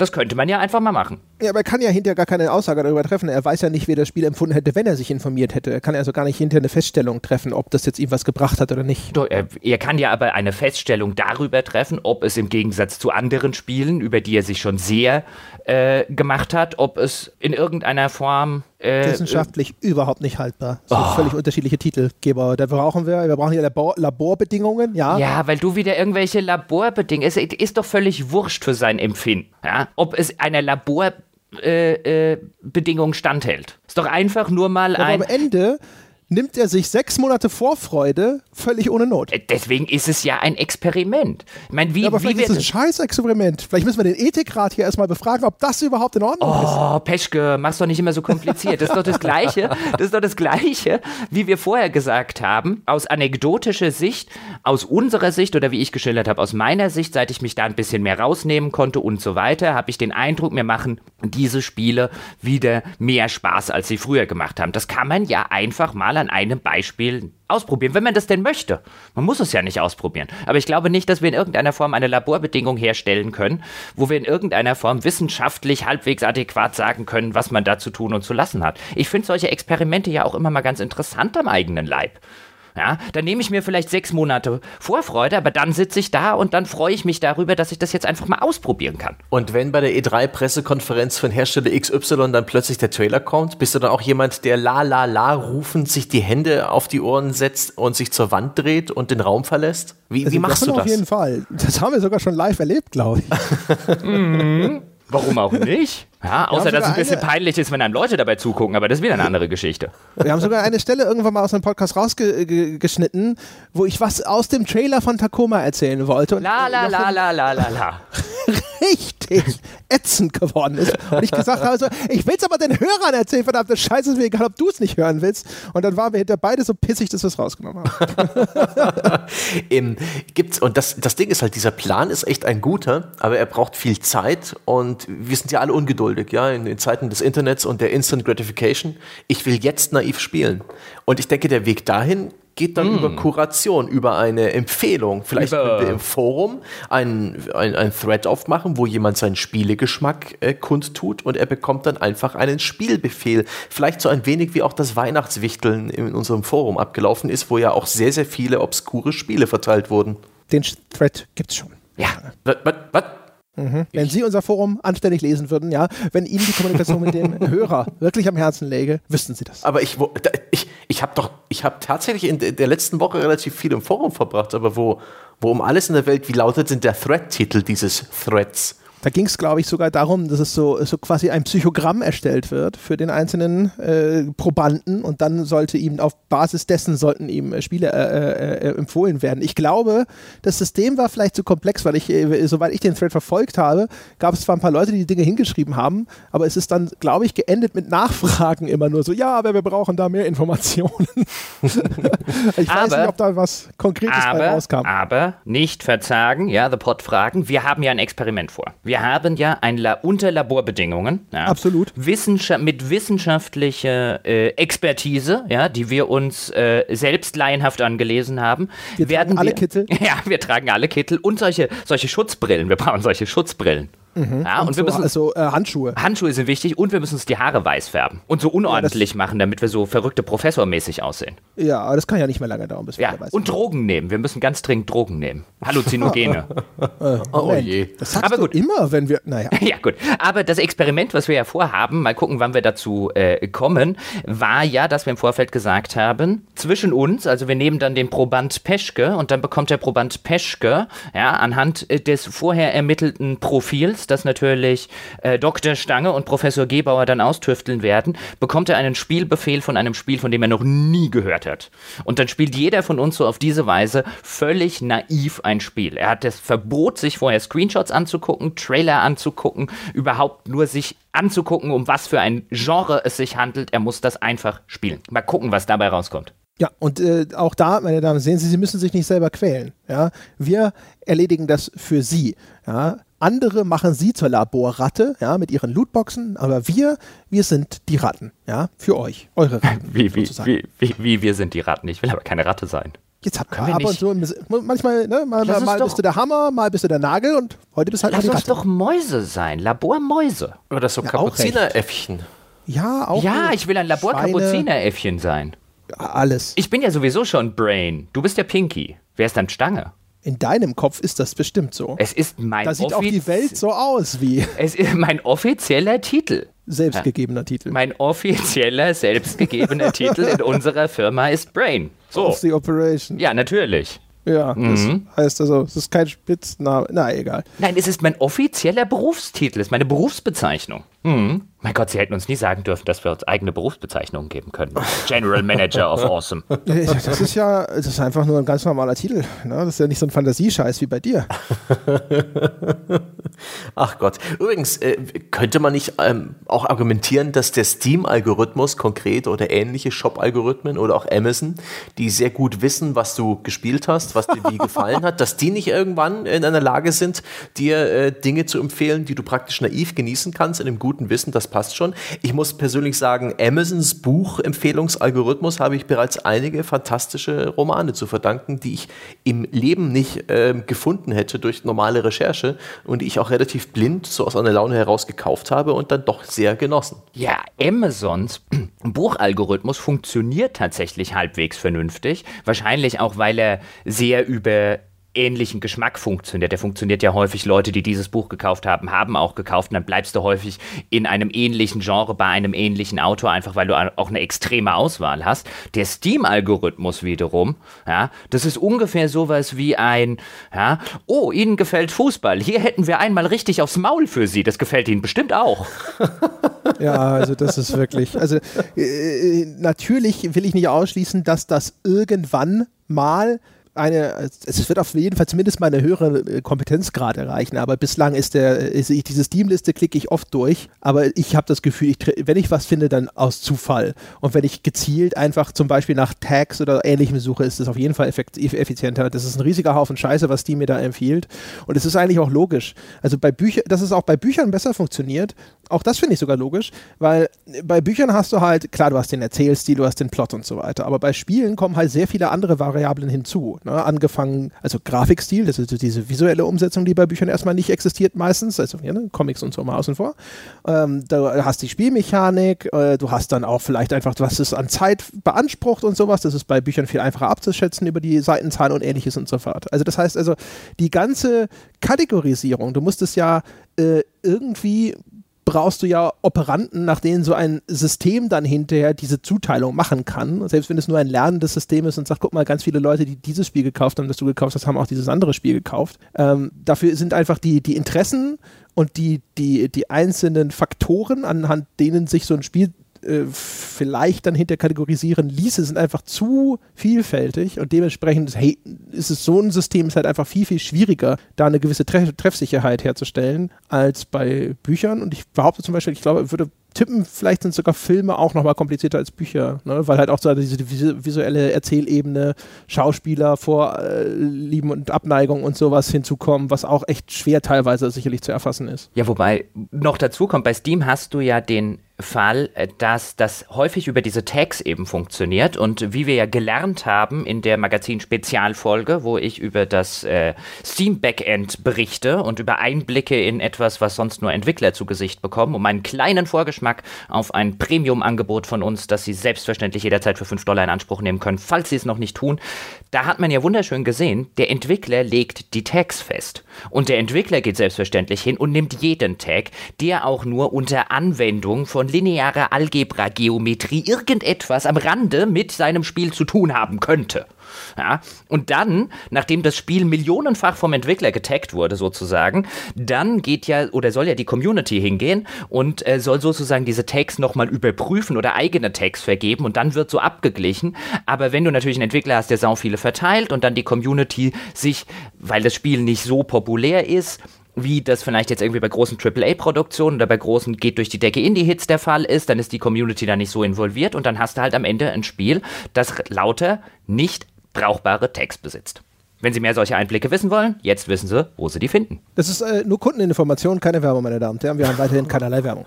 Ähm, äh, was wollte ich gerade sagen? Also, das ist genau wie früher bei eBay, bei, äh, wer sich erinnert, in, in vorsinnflutlichen Zeiten, ja, äh, da gab es noch gar kein Internet. Äh, da war es auf eBay so, dass du so noch äh, diese, diese Kategorisierung konntest du da noch frei zuteilen. Und da, natürlich habe ich, hast du deinen Scheiß, wenn du den auf Ebay angeboten hast, hast du das äh, quasi überall. Weißt du so, oh, auch jemand, der nach Autoteilen sucht, könnte ein Spiel kaufen wollen. Ja, dann haben sie das aber relativ schnell eingeschränkt, dass du, glaube ich, nur noch, ich weiß nicht wie, glaube zwei Kategorien, eine Kategorie und noch eine Subkategorie darfst du aussuchen heutzutage. Weiß es nicht mehr. Schon ewig nicht mehr auf Ebay gekauft oder verkauft. ich auch nicht, weil da dauert, wenn ich nach Autoteilen gesucht habe, Spiele waren. Achso, das Nein. War, aber war, war schön, oder? Hast du mal gekauft? ja, total super. So ist deine Kfz-Lehre verpufft und du musstest zähneknirschend Spieleredakteur werden. oh, wenn ich eine Kfz-Lehre gemacht hätte, das wäre total brillant gewesen. Das hätte ja, genau. nicht geschadet, mal ein bisschen körperliche Arbeit. Nein, ja? nach zwei Tagen wäre ich, in der Werkstatt. Nach zwei Tagen wäre ich raus gewesen. Hochkant. Es wäre nur die Frage, es wäre nur die Frage, wofür sie mich zuerst entlassen hätten. Für absolutes Unwissen, für absolutes Unvermögen oder für die Tatsache, dass ich beinahe die Werkstatt abgefackelt hätte. Ein Kollege unter der Hebebühne zerquetscht. er kann ja keine Ahnung, dass der da drunter liegt. genau. so. Jochen, ich hatte meinen Kaffee darauf abgestellt. Ach Gott, Kinder, bevor ihr hier noch ganz, ganz, ganz schlimm abdriftet und das Ganze äh, gegen die Wand fahrt. Vielleicht ist noch eine Möglichkeit, wirklich naiv spielen zu können. Ja, Freunde. Ich, ich bin der Meinung, ja, ich maße mir das an, dass wenn jetzt jemand auf mich zukäme, den ich persönlich gut kenne, wo ich weiß, was ihm gefällt und was nicht, dass ich ihm aus dem Stand ein Spiel empfehlen könnte, was der Mensch bedenkenlos spielen könnte und wo er höchstwahrscheinlich seinen Spaß dran hätte. Und ich bin mir sicher, jeder, der ein Spieler ist und der auch Freunde hat, die vielleicht auch Videospiele spielen, äh, ich, ich denke, da kann man im Gespräch definitiv gute Empfehlungen finden. Besser als dass man jetzt irgendwie im Netz danach sucht oder ohnehin schon irgendwie mit Trailern und Screenshots und genaueren Beschreibungen konfrontiert wird, ist das persönliche Gespräch mit einem lieben Menschen, der einen ein wenig kennt und einschätzen kann, auch sehr hilfreich und förderlich. Och, oh, jetzt freue ich mich schon so auf Och. unser Experiment, weil wir sollen ja eigentlich auch Dinge äh, dann aussuchen, von denen wir glauben, dass es demjenigen auch gefallen könnte. Ach so? Ich sehe ja jetzt schon den Moment voraus, an dem Jochen sagt, ihr habt gedacht, dass mir das gefällt. ja, aber ich denke, das zu deinem, zu deinem Vorschlag, jetzt mal ganz mhm. im Ernst. Wir sind nerdige Videospieler, ja? Wir duschen nicht, wir haben keine Freunde und zur sexuellen Erfüllung müssen wir Pornos gucken. Das weiß doch jeder. Ja? ja Kannst du mal die Vorurteile bitte? Ja? ja, das ist wichtig. Ich habe gedacht, ich habe einfach gedacht, ich gehe mal davon aus, dass auch unsere, dass ich meine, ich, ich oh eure Nerd-Credits wurden doch eigentlich sowieso schon alle abgebucht, als ihr eure Star Wars und Star Trek Ahnungslosigkeit bekannt habt. Ja, da wurde das Konto schon dicht gemacht. oh je, oh je, oh je. So, jetzt habe ich wirklich nichts mehr zu sagen. Ja, ich, bin, ich bin raus, ich gehe jetzt schmollen. Na gut, ja, dann habe ich das Gefühl, meine Damen und Herren, ja, jetzt äh, lastet wieder so die gesamte Verantwortung auf meinen Schultern, hier irgendwie den Bogen zu schlagen zu irgendeiner Form von Abmoderation. Und äh, da bleibt mir eigentlich nur zu sagen, wenn Sie auch ein kleines Experiment wagen möchten, ja, vielleicht möchten Sie ja auch mal so ein bisschen im Dienste der Wissenschaft, ja, um zum Vermehren des Weltwissens etwas tun.